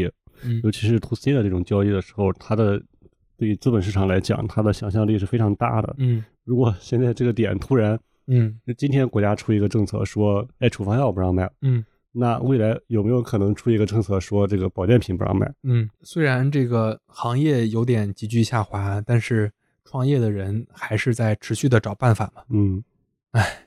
但是这个行业里就出现了。第一个算是还算挺悲伤的一个事儿。二零一六年的十月，春雨医生创始人张瑞突然心梗去世。啊，这个人不在了。当时，张瑞的妻子她得到这个噩耗之后回家，张瑞的电脑屏上还显示着有三百多条未读的邮件。他虽然外表是一个非常的，就是强悍的，就是在各种那种论坛上都是非常强势的一个人，但是。他背后还是一个非常努力、勤恳工作的这种创业者。对，就是好多人会讲这个互联网创业啊，好多人带来了好多这种经济泡沫。嗯，但是你仔细去搬一下这些创业公司的创始人，嗯，大多数都还是非常努力的，呃，极其努力。对，如果说创业是九败一胜，那在这个互联网创业可以说是九死一生。嗯。张瑞的去世又一次引起了行业的巨大讨论，从此互联网医疗行业少了这么一位言辞犀利、敢于表达、敢于喊口号的创业者。嗯，你想想，我们刚才讲那几位，跟他还是有非常大的不同的。对，他最像互联网人。对。然后张瑞去世之后，被邀请出任春雨 CEO 的张坤，他刚入职不久，就提出了春雨要从颠覆医疗变为。拥抱医疗，想想就是换了一个 CEO 之后，他整个公司的这种转型也随之而来。对，也差不多，因为张瑞的去世，随后春雨医生在人们的视野里的这个逐渐变淡。嗯，慢慢的再往后，他已经不是在牌桌上前几个了。主要是因为本身我觉得啊，就是医疗这个行业，它跟政府呀、跟政策呀，就接触也就比较紧密。然后如果是一个互联网人嘛，就是很纯粹的互联网人。嗯，他确实是能，虽然他的一些观点也不一定对，但是他确实能给到大家一些比较新鲜的，嗯，更更长远的一些观点。嗯，就如果大家都走很传统的那种模式，其实特别是这些背后没有依依依靠太大平台的这种公司，很难有声量。也是在二零一六年，王航也开始喊口号了。王航提出了好大夫在线的新口号：互联网医疗二点零。因为可以涉足开处方、检查、做会诊、转诊等等这些的服务，年初银川市政府找到了好大夫，想将互联网医疗资源引入，就是当时的银川还是比较，嗯，可以说是缺医少药吧，因为很多地方还是比较贫穷的，医疗资源也不太好。银川政府跟王航谈完之后，作为回报啊，王大夫可以顺利的拿到医疗机构执业许可证，就是可以自己建医院，是这个意思吗？其实就是互联网医疗牌照。哦哦哦，其实就是跟那个前面唯一在做的事儿差不多，只不过是找不同的政府，然后有不同的政策。最关键的是，当时没有全国性的规定，嗯可以说就是你们都是在试嘛。我我这地方我请你来，然后我给你一些政策优惠，然后你来帮我做一些事儿。嗯嗯，那意思是在一六年之前，好大夫都没有这个牌照，是的，一个也没有。不是说他们没有牌照，是说行业里就没有牌照这个概念。就是你做的这些事儿，你做的这些事儿，你都是在探索嘛，嗯所以他才会有我前面说到的，他们打电话诊疗，他们算不算问诊？这个，因为你行业就没有规定，嗯你法无禁忌即可为嘛。嗯，哎，我觉得医疗还是发展确实比较快的，嗯就是也是在一六年左右，然后国家也发了一些农业上的牌照，嗯到现在还只有一个，嗯一直在试，嗯然后没有再新增。嗯。二零一六年四月拿到牌照之后，然后好大夫互联网医院在十二月在银川就开张了。嗯好大夫诊疗服务的场景也在趋于清晰吧，可以说，他将家庭医生加县医院专家加省级专家的这种运作模式运用在他们的互联网医院上。他大概在做三个事儿，我觉得好大夫在银川的这个创新可以说是现在互联网医疗的雏形。嗯他嗯们做的服务大概我给大家介绍一下，其实跟你们现在在用的互联网医疗的服务差不多。第一个是复诊，就是病人在线下医院就诊之后，他离开了医院，可以在线上找到医生进行复诊。嗯比嗯如说很多慢性病患者，糖尿病患者，嗯他每个月或者说每过几周就需要去一次医院，他其实就是跟医生说说自己的情况，然后开药。对，这个在中医上用的挺多的。嗯，特别是在慢性病科室用的是比较多的。第二部分是会诊和转诊，因为基层的医生往往他的这个因为临床的能力没那么好，嗯他遇到一些比较复杂的疾病的时候，他需要专家的帮忙。那通过互联网的方式，就能实现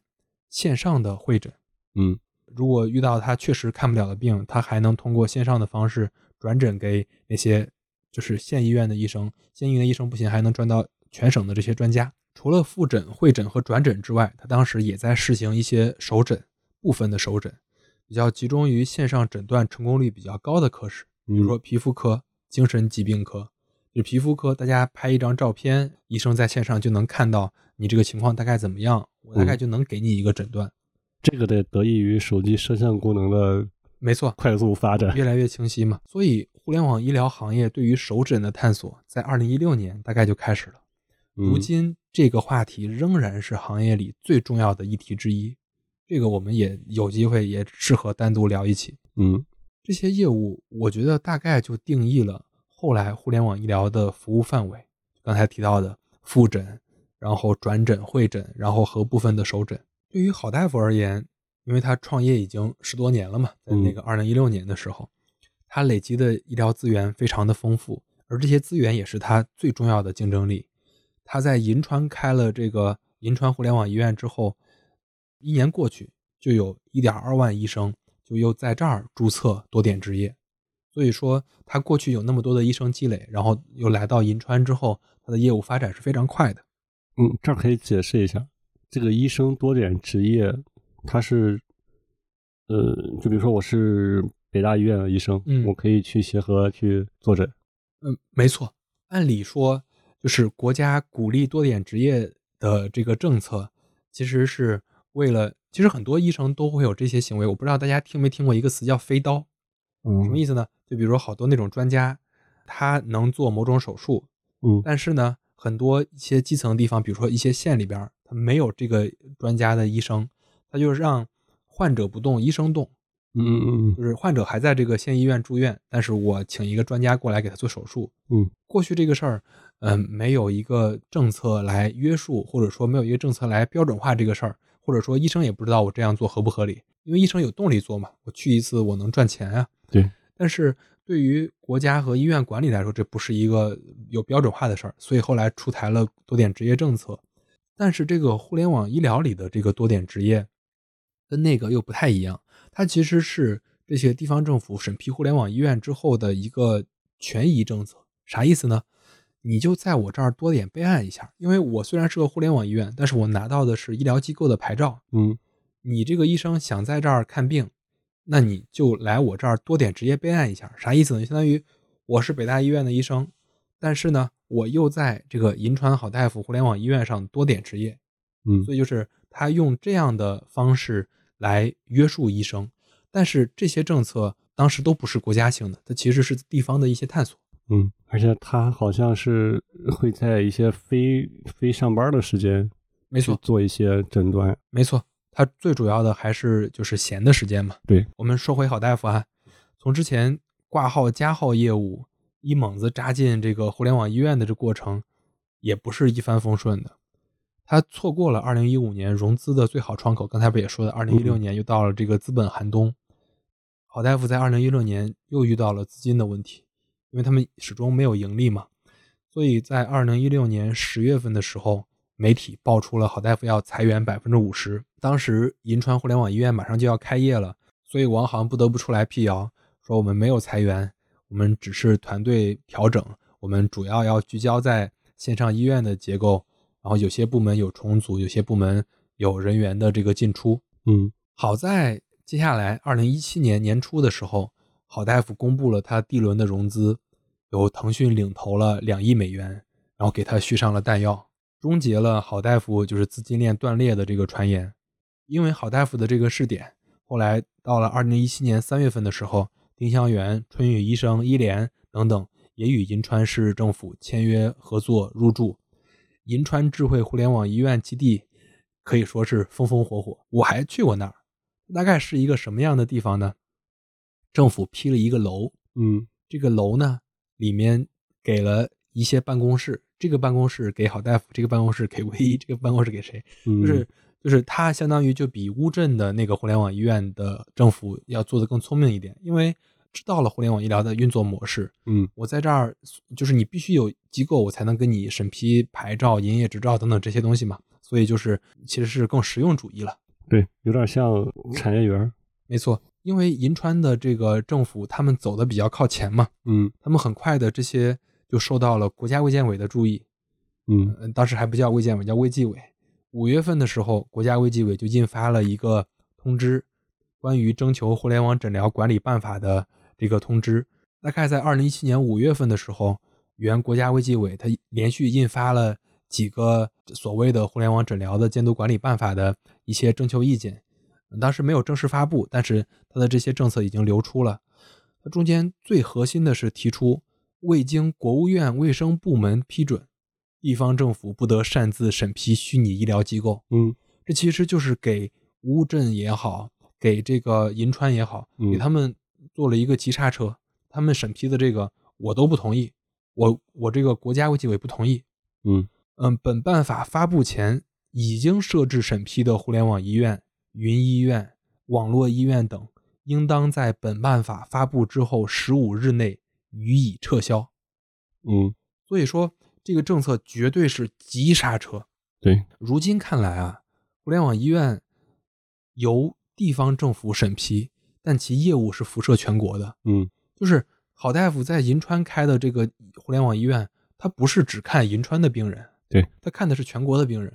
这个事儿到现在为止，这种监管始终没有解决，也是一个非常重要的问题。对于监管来说，嗯，当时卫计委虽然这个政策它没有正式发布，但是他想的也绝对是一个全国一盘棋的这种监管思路。对这儿其实大家可以类比一下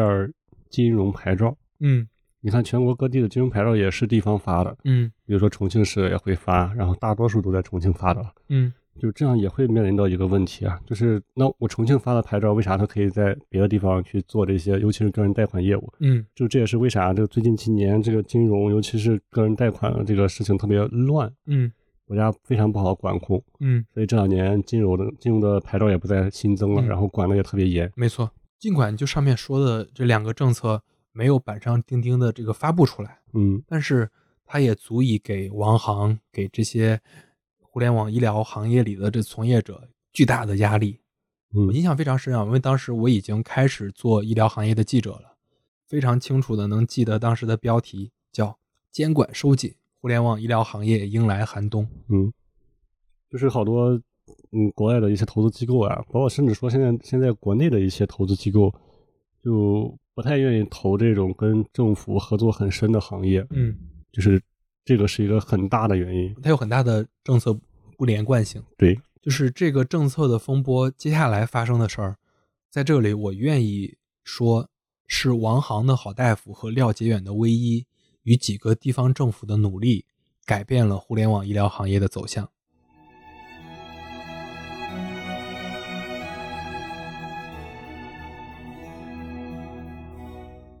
王航和郝大夫他面对可能到来的政策变化，他们决定先舍弃有争议的场景，就比如说首诊，他们直接把这个场景放弃，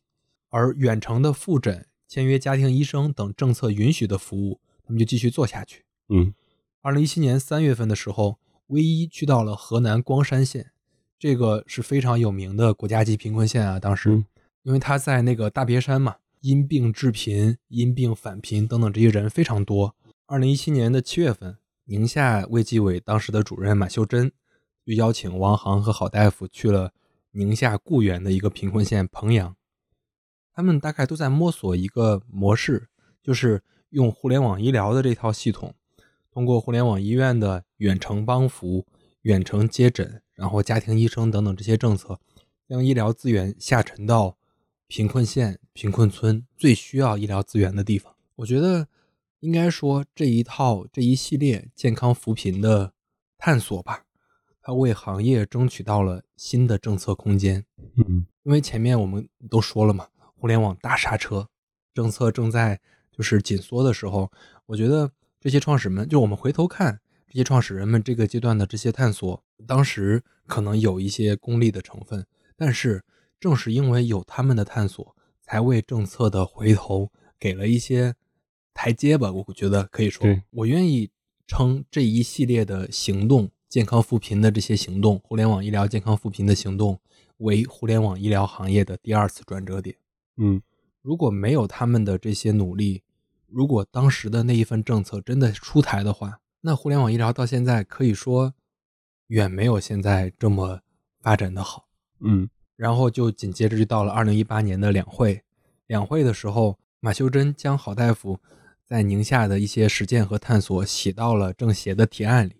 然后并且还获得了当时总理，当时是克强总理的批示。然后四月上旬，总理又到华山医院去考察他的那个远程医疗中心，嗯，还提到了“互联网加医疗”这个词汇，嗯，等等等等吧。然后到四月二十六日，当时的副总理孙春兰。又到银川进行调研，接着到二十八日，四月二十八日，非常重要的一个政策就出台了，叫《关于促进互联网加医疗健康发展的意见》，是国务院发的。嗯，明确规定了允许依托医疗机构发展互联网医院，并且提出互联网加医疗健康的七个方向。嗯，可以说从国务院层面上。又把互联网医疗、互联网医院这个事儿给了一个明确的指示，也可以说算是回应了。刚就前面提到的急刹车的那个政策，嗯，接着二零一八年七月，前面是国务院的政策给的一个那种指导性意见，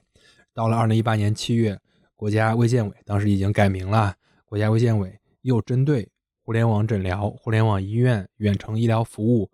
出台了三份管理办法，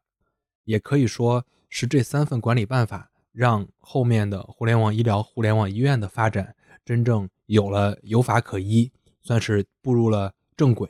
嗯，也是这几个政策的出台，才算让整个互联网医疗行业明确了方向。因为之前没有政策嘛，嗯，很多玩法都是打擦边球，嗯，就是你也不知道合规还是不合规。但是现在政策出来了，大家都算有牌照、有照经营了，嗯，跟着这几个政策同时呢，二零一八年又出台了很多跟药品相关的政策，无论是处方外流，还是说四加七带量采购的试点，总归。国家的政策导向是，处方药要逐渐由院内流向院外，这些政策也指向了医药电商可能会成为一种新兴的渠道，嗯，并且可能能占据一定的市场份额，因为当时最主要的份额在院内，然后接下来是零售这些药店的渠道，嗯，但是就是因为处方药外流，那电商、医药电商肯定会是其中一个非常重要的一份子。包括到现在也有了长足的发展之后，我们也能看到这一趋势，当时是被验证了的。对，这个这个四加七带量采购试点是是啥意思呀？就是当时给四个城市、七个省份的一些嗯的一些地方。试点开始带量采购，其实我现在你们肯定看过一些短视频，就说有那个医保代表去跟那个药企谈判，对对对，说最高降价百分之九十多，其实就是这个政策。哦，比如说一个药，它本来卖一百块钱，但是我国家承诺我采购你多少量，带量采购嘛，嗯，我先承诺采购你多少量，那你要给我一定的价格优惠哦，集采，对，就集采嘛，就是很多药品真的是降价非常多，如果。嗯，就是家里边有一些需要长期吃药的病人，可能对这个政策会有一定的认识。确实，因为这些政策，此后的无论是京东健康、阿里健康、平安健康、智云健康、元星科技等等企业的发展，也算是印证了这一点吧。这些利好的政策密集出台之后，算是方向明确，就到了二零一九年了。二零一九年，互联网医疗又迎来了发展的快车道。嗯，一些已经寻得审批资质的互联网医疗企业。仍然在继续探索着自己的商业模式，好大夫、丁香园、春雨医生，他也在不断打磨着自己的这个 C 端的服务。尽管他们这几家都很努力啊，但是依靠医疗业务赚钱并非容易的事儿。与此同时，医药电商风风火火，也是在二零一九年五月份拿到十亿美元 A 轮融资后，京东健康正式成立，也成为了京东旗下几大子集团之一。嗯，随后在七月份任命了辛立军为当时的京东健康 CEO。当时正式成立之后，辛立军接受媒体采访的时候说过一句话，我觉得令我印象挺深刻的。他说：“后发的企业有后发的优势，因为如果对比好大夫、丁香园来说，他们其实晚了得有十年、十五年之久。”对，他说：“后发企业有后发的优势，它能比那些先进入这个行业的企业少踩更多的坑。”也更能明确自己的核心价值。随后，二零一九年十月份的时候，京东健康高调的召开了自己成立后的第一次合作伙伴大会。虽然叫合作伙伴大会啊，但其实就是京东健康第一次在这个行业里正式亮相。嗯，他也披露，京东健康仅用三年时间，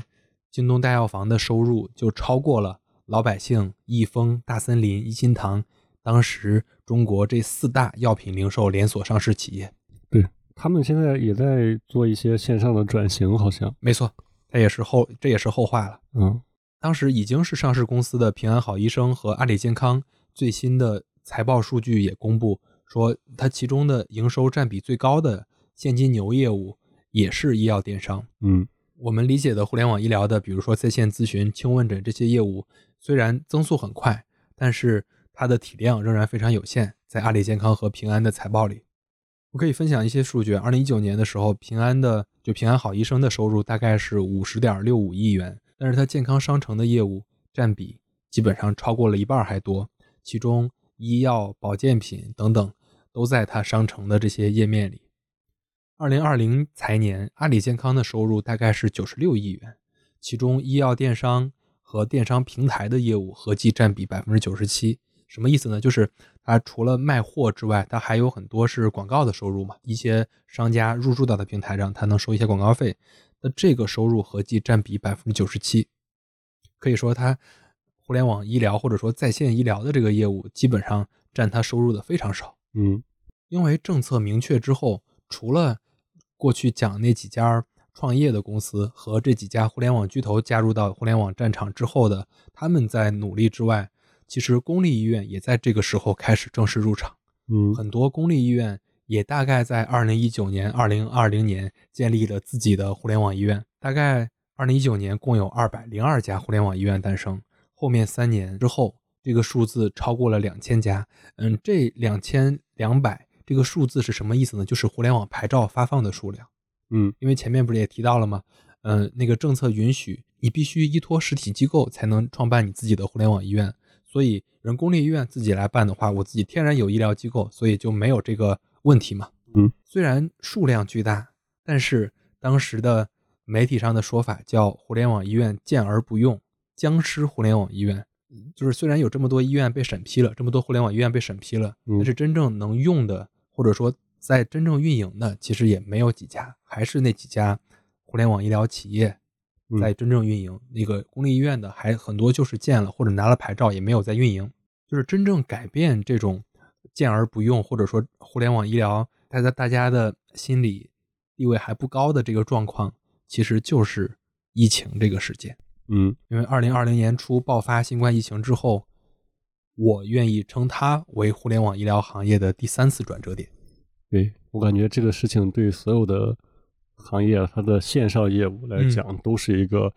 转折点吧。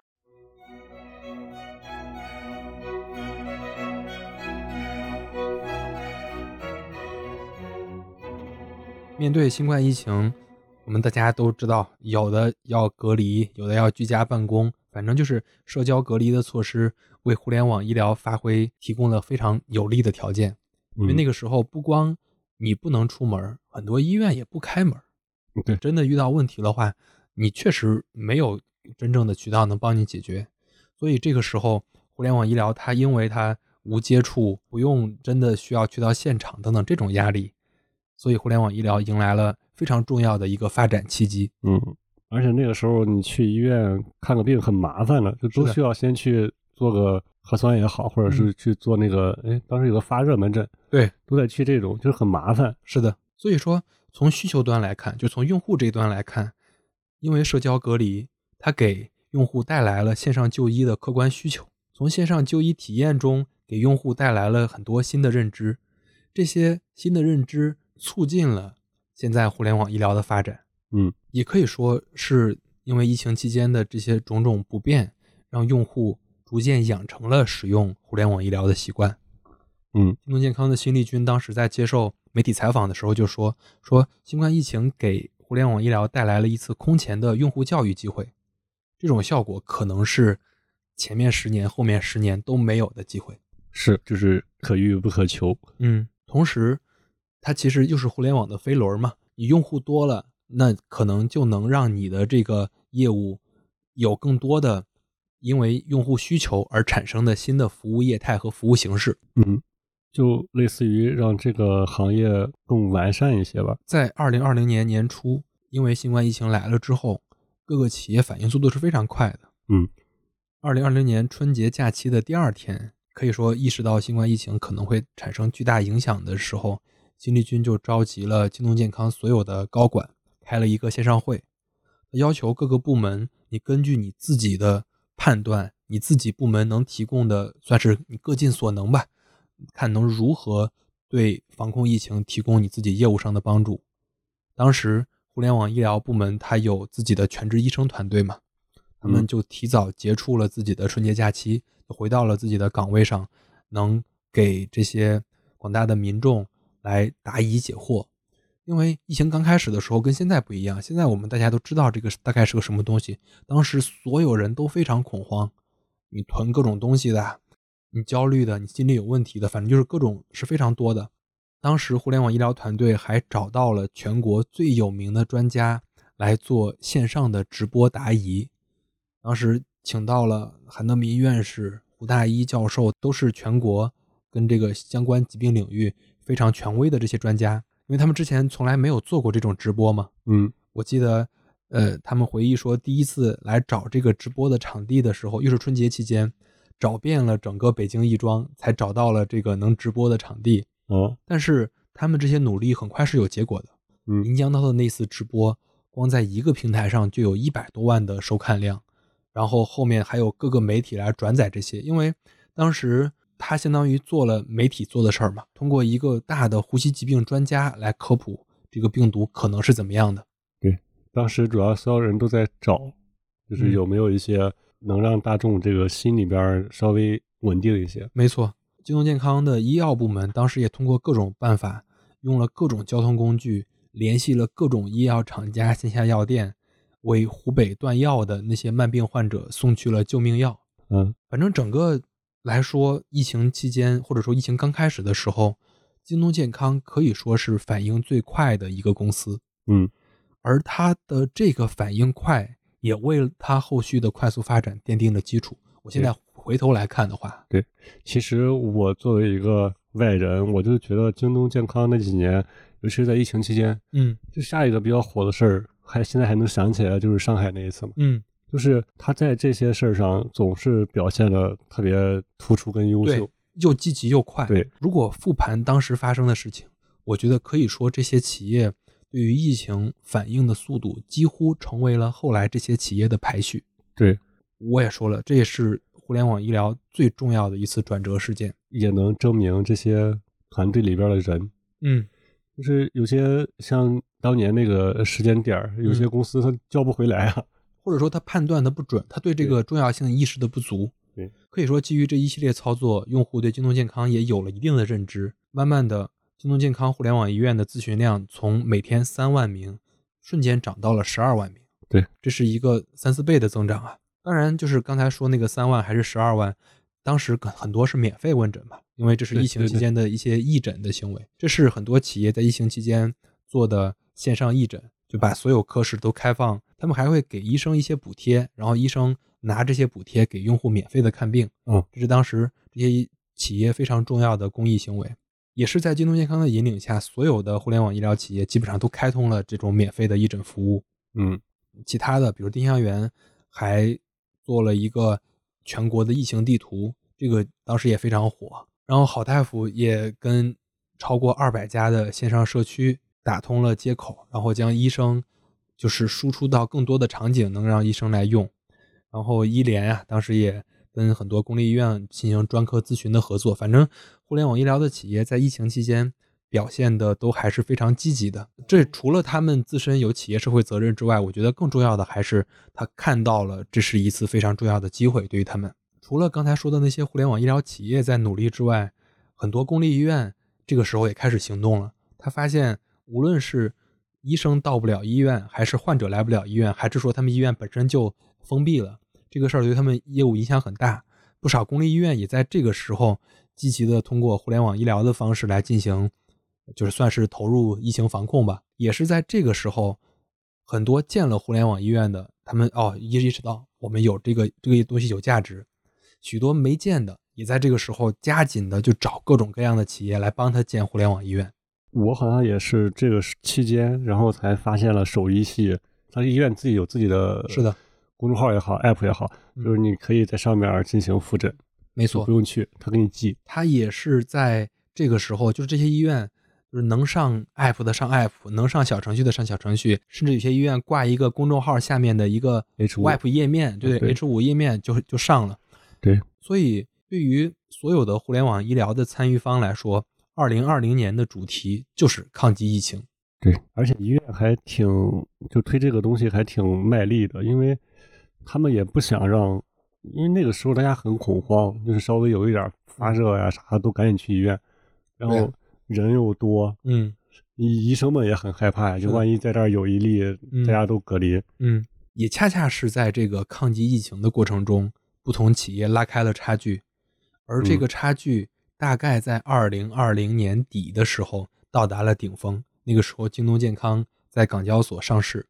嗯上市当天它股价涨了百分之一百以上，涨了百分之一百多。最高的时候，京东健康的市值超过了百度。当时你想想，百度这种中国互联网的三座大山之一呢，京东下面的一个子公司的市值就超过了百度。回溯这一年，京东健康除了一路高歌猛进，高调的宣布与各大领域专家合作，高调的公布自己的供应链建设成果之外，他还做对了什么？我在这儿，我其实挺想讲一个小故事的。这个故事是京东健康现在的 CEO 金恩林讲的。他说，二零一九年，他和辛总，就是那个辛立军，还有几位京东健康的高管去美国参加一个全球非常重要的医疗健康展会。当时只要是在中国做互联网医疗的，基本上都会去那个展会上路演，因为要去找钱嘛，那有全世界的钱都在那儿。嗯然后大家讲的模式都差不多，大致就是两个圈儿，一边是医，一边是药，就是一边是医疗，一边是药。反正大家通过各种各样的故事来讲自己怎么用互联网的方式让医和药这两个圈儿给转起来。嗯然后可能还有一些公司会加上保险，比如像平安这样的公司，它母公司就是做保险的。所以金林说说这个行业没有啥多先进的模式，关键就是有两个要素要做好。说回来，京东健康做对的大概就是这两个圈儿没有什么短板，就是它在药上它有过去的积累，它在医上它整个一九年、二零年它的这一步一步走的还是非常扎实的。但是看到京东健康的成功，对于同在互联网医疗行业的其他企业来说，你毕竟是同行嘛，同行是冤家，有很多还是不太认可的。不少人就在公开场合直言说，京东健康你做的根本就不是互联网医疗，你就是个卖药的。嗯，因为你主要业务也是在卖药嘛。还有行业媒体当时写了一篇文章，叫“别装了，互联网医疗都是卖药人”。这个标题在行业里传播也非常广，而证明自己不仅仅是卖药的这个事儿，成为了京东健康往后非常重要的一个叙事中的一环。嗯，然后我们再拉回到这几个同行啊。这个时候，王航在干什么呢？王航和他的好大夫仍然为怎么商业变现来烦恼。因为这个时候疫情，大家渐渐习惯了，因为疫情带来的这个增长也基本上就见顶了。那你虽然有了新用户之后，你的模式你到底该怎么变现？这个事儿依然是王航的最大的困扰。二零二一年的六月，王航在自己好大夫内部的会议上，他提出了一个三不原则。大概是不赚药品利润，不接医疗广告，不开实体医疗机构。他这个口号对于有点那种医疗梦想或者说有点医疗初心的人来说，还是很打动人的。嗯，但是你对于投资人来说，对于员工来说，这些口号虽然美好，但是你怎么赚钱这个事儿，始终你得绕不开。你不赚这个钱，那你要赚什么钱呢？对他们想了很多啊，比如说他非常喜欢链家的模式。他就是说，链家让这个中介这个事儿变得非常透明，他也希望能通过互联网医疗让这个医患变得透明，他能从中间赚一些这个，呃，算是服务费，就是患者给医生付一些咨询费，那我从中间赚一些这个服务费。但是这个事儿始终成不了规模。对他后面还试水过，比如说一些会员模式，因为他毕竟平台上有二十多万医生。那你买了我这个会员之后，你能对这些医生，无论是优惠还是怎么着，那是始终没有太成气候。对，就是这种都是我觉得都是一个很常规的模式，因为我对好大夫不太了解啊，就是就是比较常规的模式，就好多 app 呀，好多好多行业都会这样做。嗯，它可以成为盈利的一条，但是它不会做，不会成为你主营的。没错，更关键的是，你有什么优势呢？对你在这个过程中，好大夫在这个期间还做了大量的广告。他与华与华合作，啊，当然后面这也是后话了。他后面真的快要崩盘的时候，也有人复盘说他当时付了大量的钱来做这个广告的推广。大家当年如果出差去各种机场、地铁上，一定能看到一个双手点赞好大夫的那个那个广告牌，因为他他他投了很多，但是广告并没有给他带来真正收入上的这个增长。对，然后我们也说到其他的企业啊，比如说丁香园，丁香园在疫情期间有大量的图文视频内容被用户看到，他们在这期间算是曝光率非常高的一个企业，因为人们都需要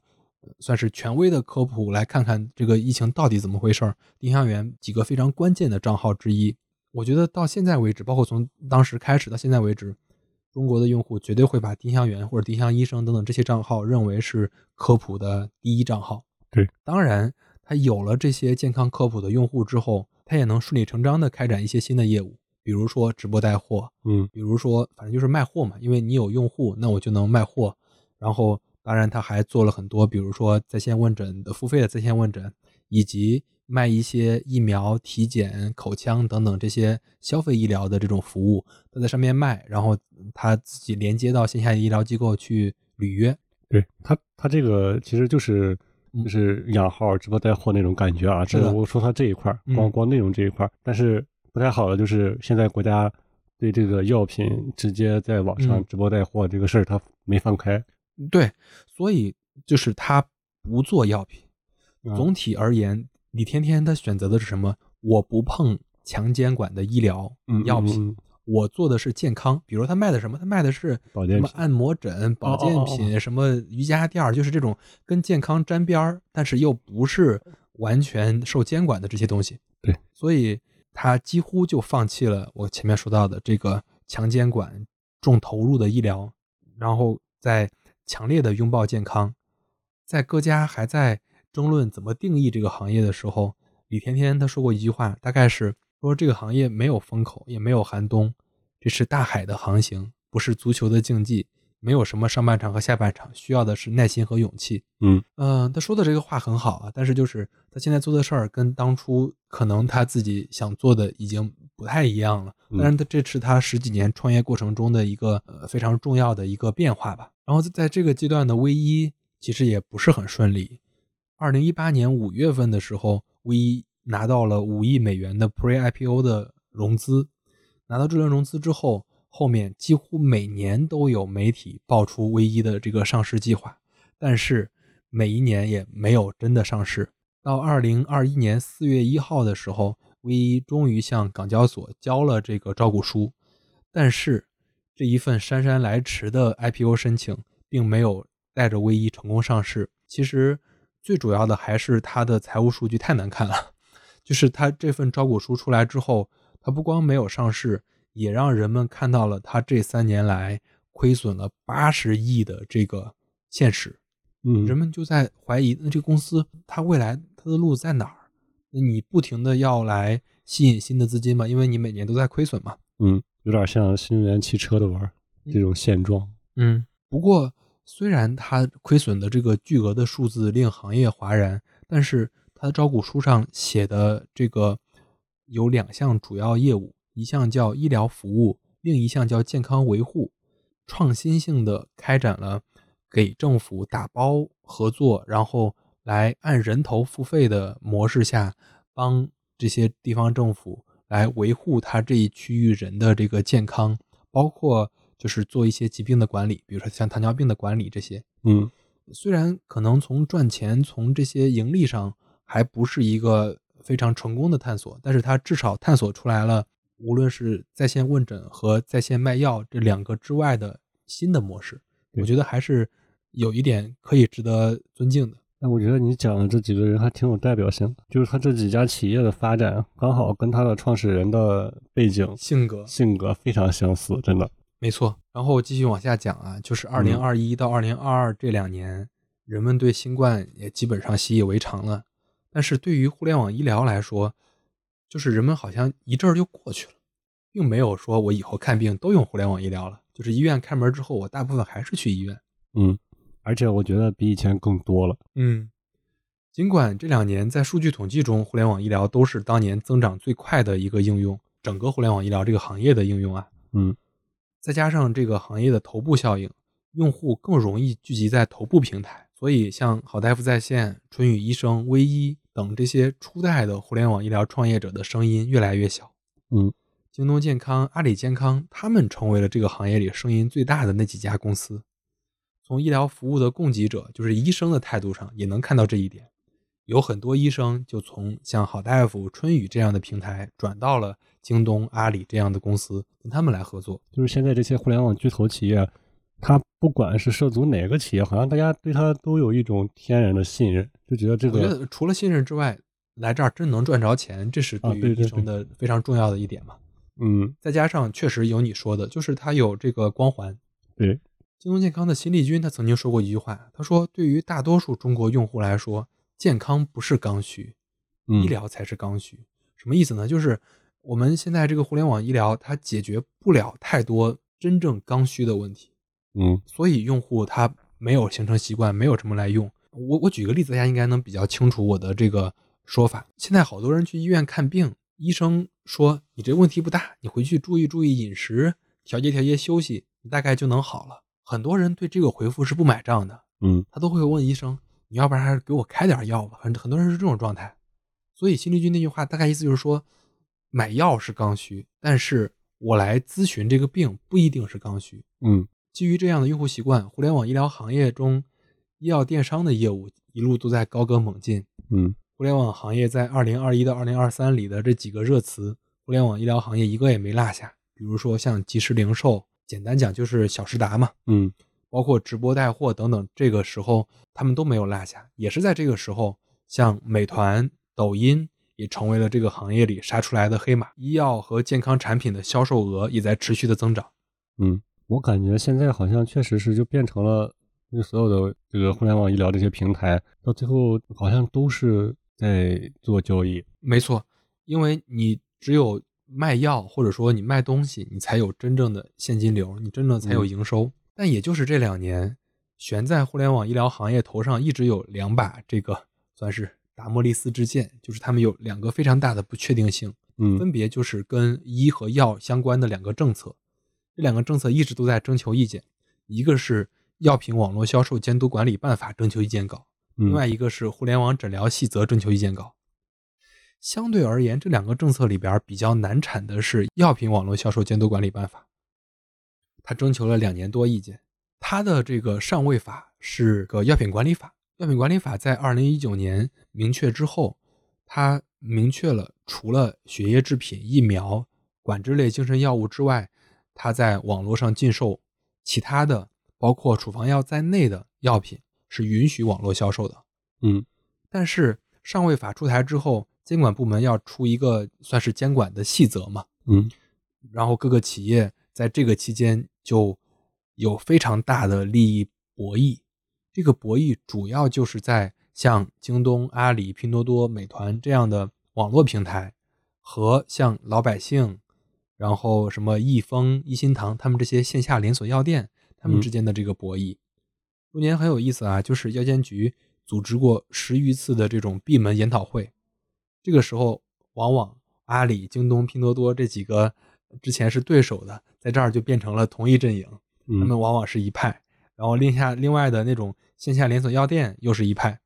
其核心的争执在于网上销售的处方药的口子能有多大。这里面的争执有非常多很有意思的点，我觉得这也是我们非常值得单独聊一期的一个政策的变化。就是感觉互联网医院搞了这么多年，然后线下这些药店嗯照样开了一家挨一家，一个小区门口得有两三家。嗯，但是就是因为他们开的很多了，他们的增长遇到了压力，他们以为或者说他们会把这个压力就是矛头指向这个互联网平台上。嗯相对而言，互联网诊疗细则就是另外一个关于医疗的这个细则，监管办法比那个少了一些戏剧性，但是其中的核心条目的调整也非常令行业揪心。其核心在于，二零一八年的政策规定了互联网医疗只能从事常见病和慢性病的复诊，用户的首诊应该在线下医院完成。这一条目的监管的松紧，几乎决定了互联网医疗公司它业务的合规与否。因为现在都是在打擦边球，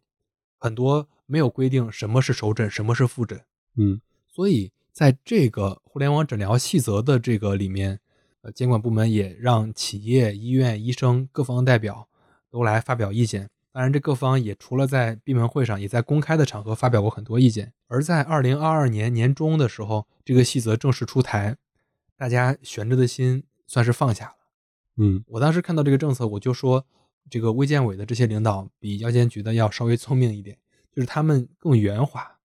他们非常聪明的态度来处理这个政策。细则仍明确规定，互联网医疗只能做复诊，嗯。但是如何判断复诊，他把这个权利交给了医生，就是医生能判断你是不是复诊，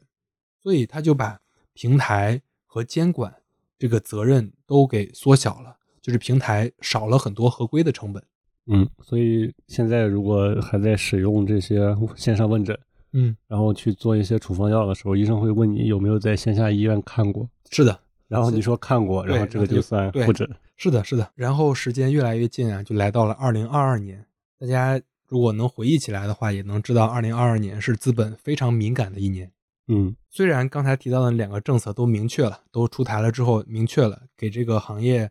呃，也是算是比较促进的，但是政策的明确并没有给资本信心。互联网医疗的上市公司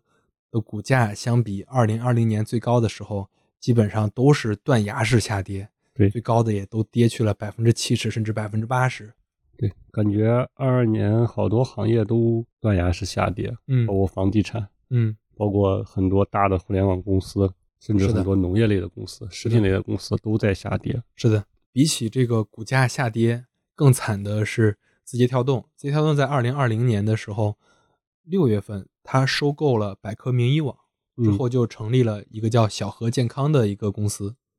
他希望做的是内容加线上问诊加线下服务，把这个全链条联合起来，高举高打。嗯当时二零二零年成立之后，他投了大量的钱来投资，来买了很多线下的医疗机构，买了很多已经比较成名的公司。他甚至用高达一百亿的价格买了美中宜和，当时是一个就是在这个妇产科比较有名的一个民营医院。嗯但是仅仅过去两年，小和健康就被传裁撤。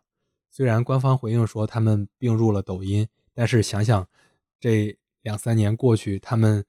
那么高举高打，但是就是最终沦落了到这个下场吧，算是整个反正二零二二年是互联网医疗比较灰暗的一年。好大夫在线在二零二二年十二月份的时候就被传有组织架构的调整，也有裁员。虽然都在传啊，但是到二零二三年六月份的时候，王航发布了一封内部信，就表示说，好大夫在线在策略上将砍掉线下重业务和团队，嗯改用互联网拓展的方式。他说，自二零二二年十二月开始，一系列业务调整以来，公司亏损情况快速改善，但面对股东撤资要求赎回的巨大压力，调整方案未达到预期。也是在这次调整之后，好大夫据传只剩下数十人的团队。想想这十多年的创业之路，又回到了二零零六零七的时候的人数。总体而言，二零二二年是互联网医疗行业非常暗淡的一年，无论是那些所谓的领头羊，还是说这个行业的早期创业者，都很不容易。二零二一到二零二二也不时冒出来一些新的故事、新的话题，比如说，可能有些人听过啊，数字疗法、数字化营销、家庭医生，但是这些更多的时候，可能更多的是概念，嗯，没有真正的影响用户、影响行业。包括二零二三年 ChatGPT 横空出世的时候，这些像京东、医联，包括春雨很久不发生的春雨，你在这个时候高调宣布要做自己的医疗 GPT，但是多数还处于这个内测的阶段，还没有给用户体验带来巨大的变化。到了今天，二零二四年，这些无论是早期的创业者，还是说后面加入的这些互联网公司，还在互联网医疗这个行业里继续的摸索。二零二四年年初的时候，还去参加过一场这个行业里的算是那种行业盛典。我看到的是大家都还挺悲观的，对于自己如今的这个状况。你像我讲到这个后面，从二零二二年到现在为止，感觉有点荡哈。嗯，就是整个的这个行业的发展也不尽如人意，用户的接受程度也并没有疫情而真的就养成这个习惯。对，我还记得新力军当时说过一句非常著名的话，他说：“我们的对手不是这些友商，不是阿里健康、平安健康、好大夫，我们的对手真正的是用户长期以来养成的在线下看病的习惯。”对，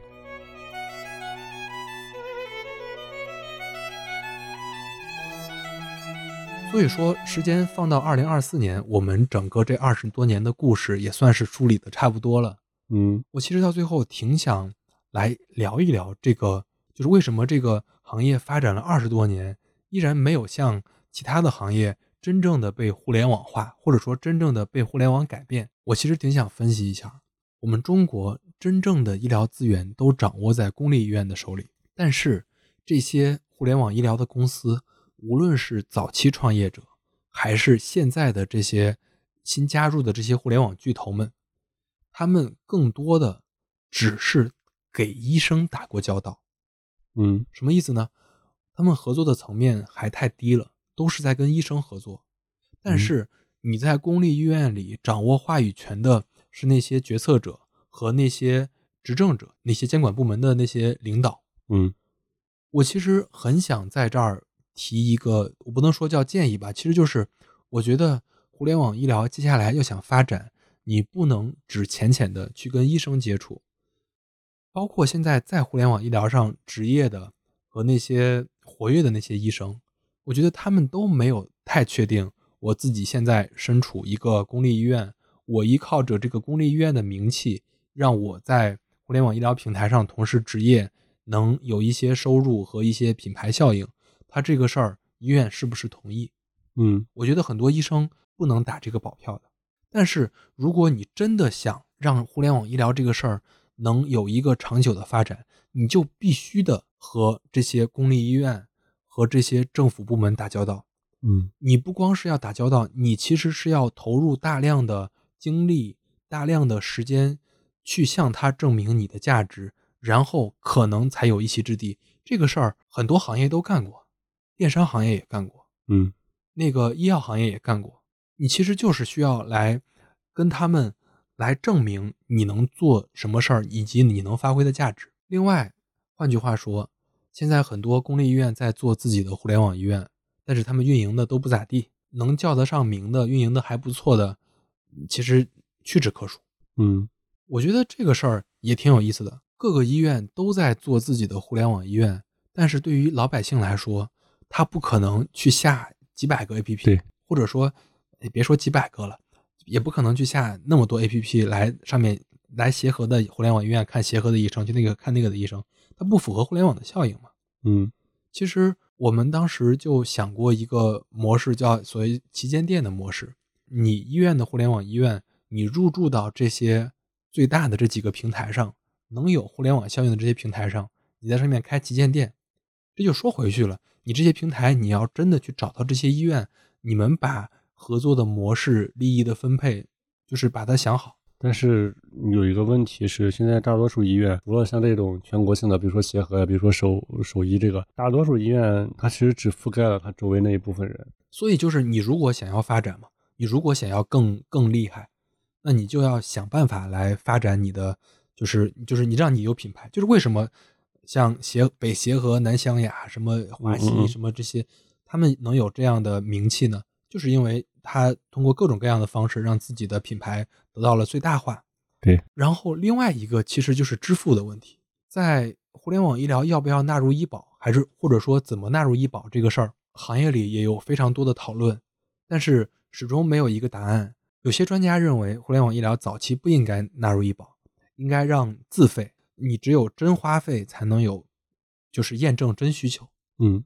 但是也有一些专家认为，你医疗这个事儿本身很多时候不是一个自费的场景。我们去为什么去医院看病？其实更多的时候是因为它有医保的报销嘛。对。那既然自己交了医保，你有医保的这个，你享受医保的这个福利，为什么我现在已经有互联网医疗的习惯的人，我不能用医保？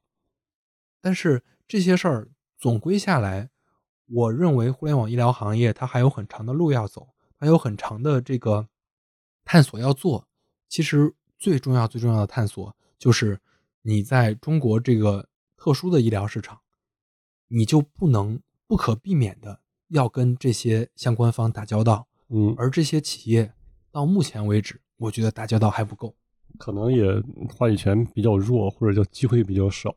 因为我了解的，可能国内这些，呃，遇到这种变革的时候，是你要先形成一定的社会效应。嗯，你如果去给这些决策的人去画饼、讲 PPT、讲未来，这个东西没人敢担这么大责任。但是确实，互联网医疗它已经成为，它现在绝对是一个行业。对，它不，嗯它绝对也不是说很小。现在使用互联网医疗的人大概有两到三亿每年，嗯它已经足够成为可以和这些决策者们来沟通的一个一个时候了，对，而不是去固守着我们之前你怎么能盈利，你卖药能赚多少钱，你做互联网医疗能有多少用户。我我我觉得这个绝对是在这一行是验证不通的。就是可能很快就会面临影响的，就是下一步转型，整个互联网医疗行业转型的一个转折点。没错，我觉得我们从头到尾说了这么多，我感觉得有两个多小时。嗯嗯，大家可能能对互联网医疗行业有一个算是全面的认知。我们也希望这期节目能让更多的人听到，特别是对这个行业关心的，无论你是做投资的，还是说你本身就是在这个行业里相关的医生、药师、什么医药企业的这些工作者，嗯，或者说你是一些医学生，还有说你是决策者，就所谓的政府工作者，大家可能能对互联网医疗从头到尾来时的路有一个整体的认知，或者说能通过我们这个节目能有一些小小的收获，我觉得这一期我会非常的开心。嗯，然后大家如果对这个行业有一些自己的观点，或者说有一些什么想法，也欢迎在评论区留言。当然呢，我们这一期节目也聊到了很多这些企业，如果这些企业的相关的人想要联系我们，有一些需要指正的地方，也欢迎来联系我们，我们也有非常开放的心态跟你交流。那我觉得我们这期先到这儿。嗯，好嘞，好嘞。另外多说一句，我因为我们这个互联网医疗简史会是一个系列，今天是一个从头到尾一个综述性的第一期，到后面我们会有具体的各个公司的各个话题的一些论述。好呀，那我们这期就到这儿吧。嗯，好嘞。拜拜嗯，拜拜。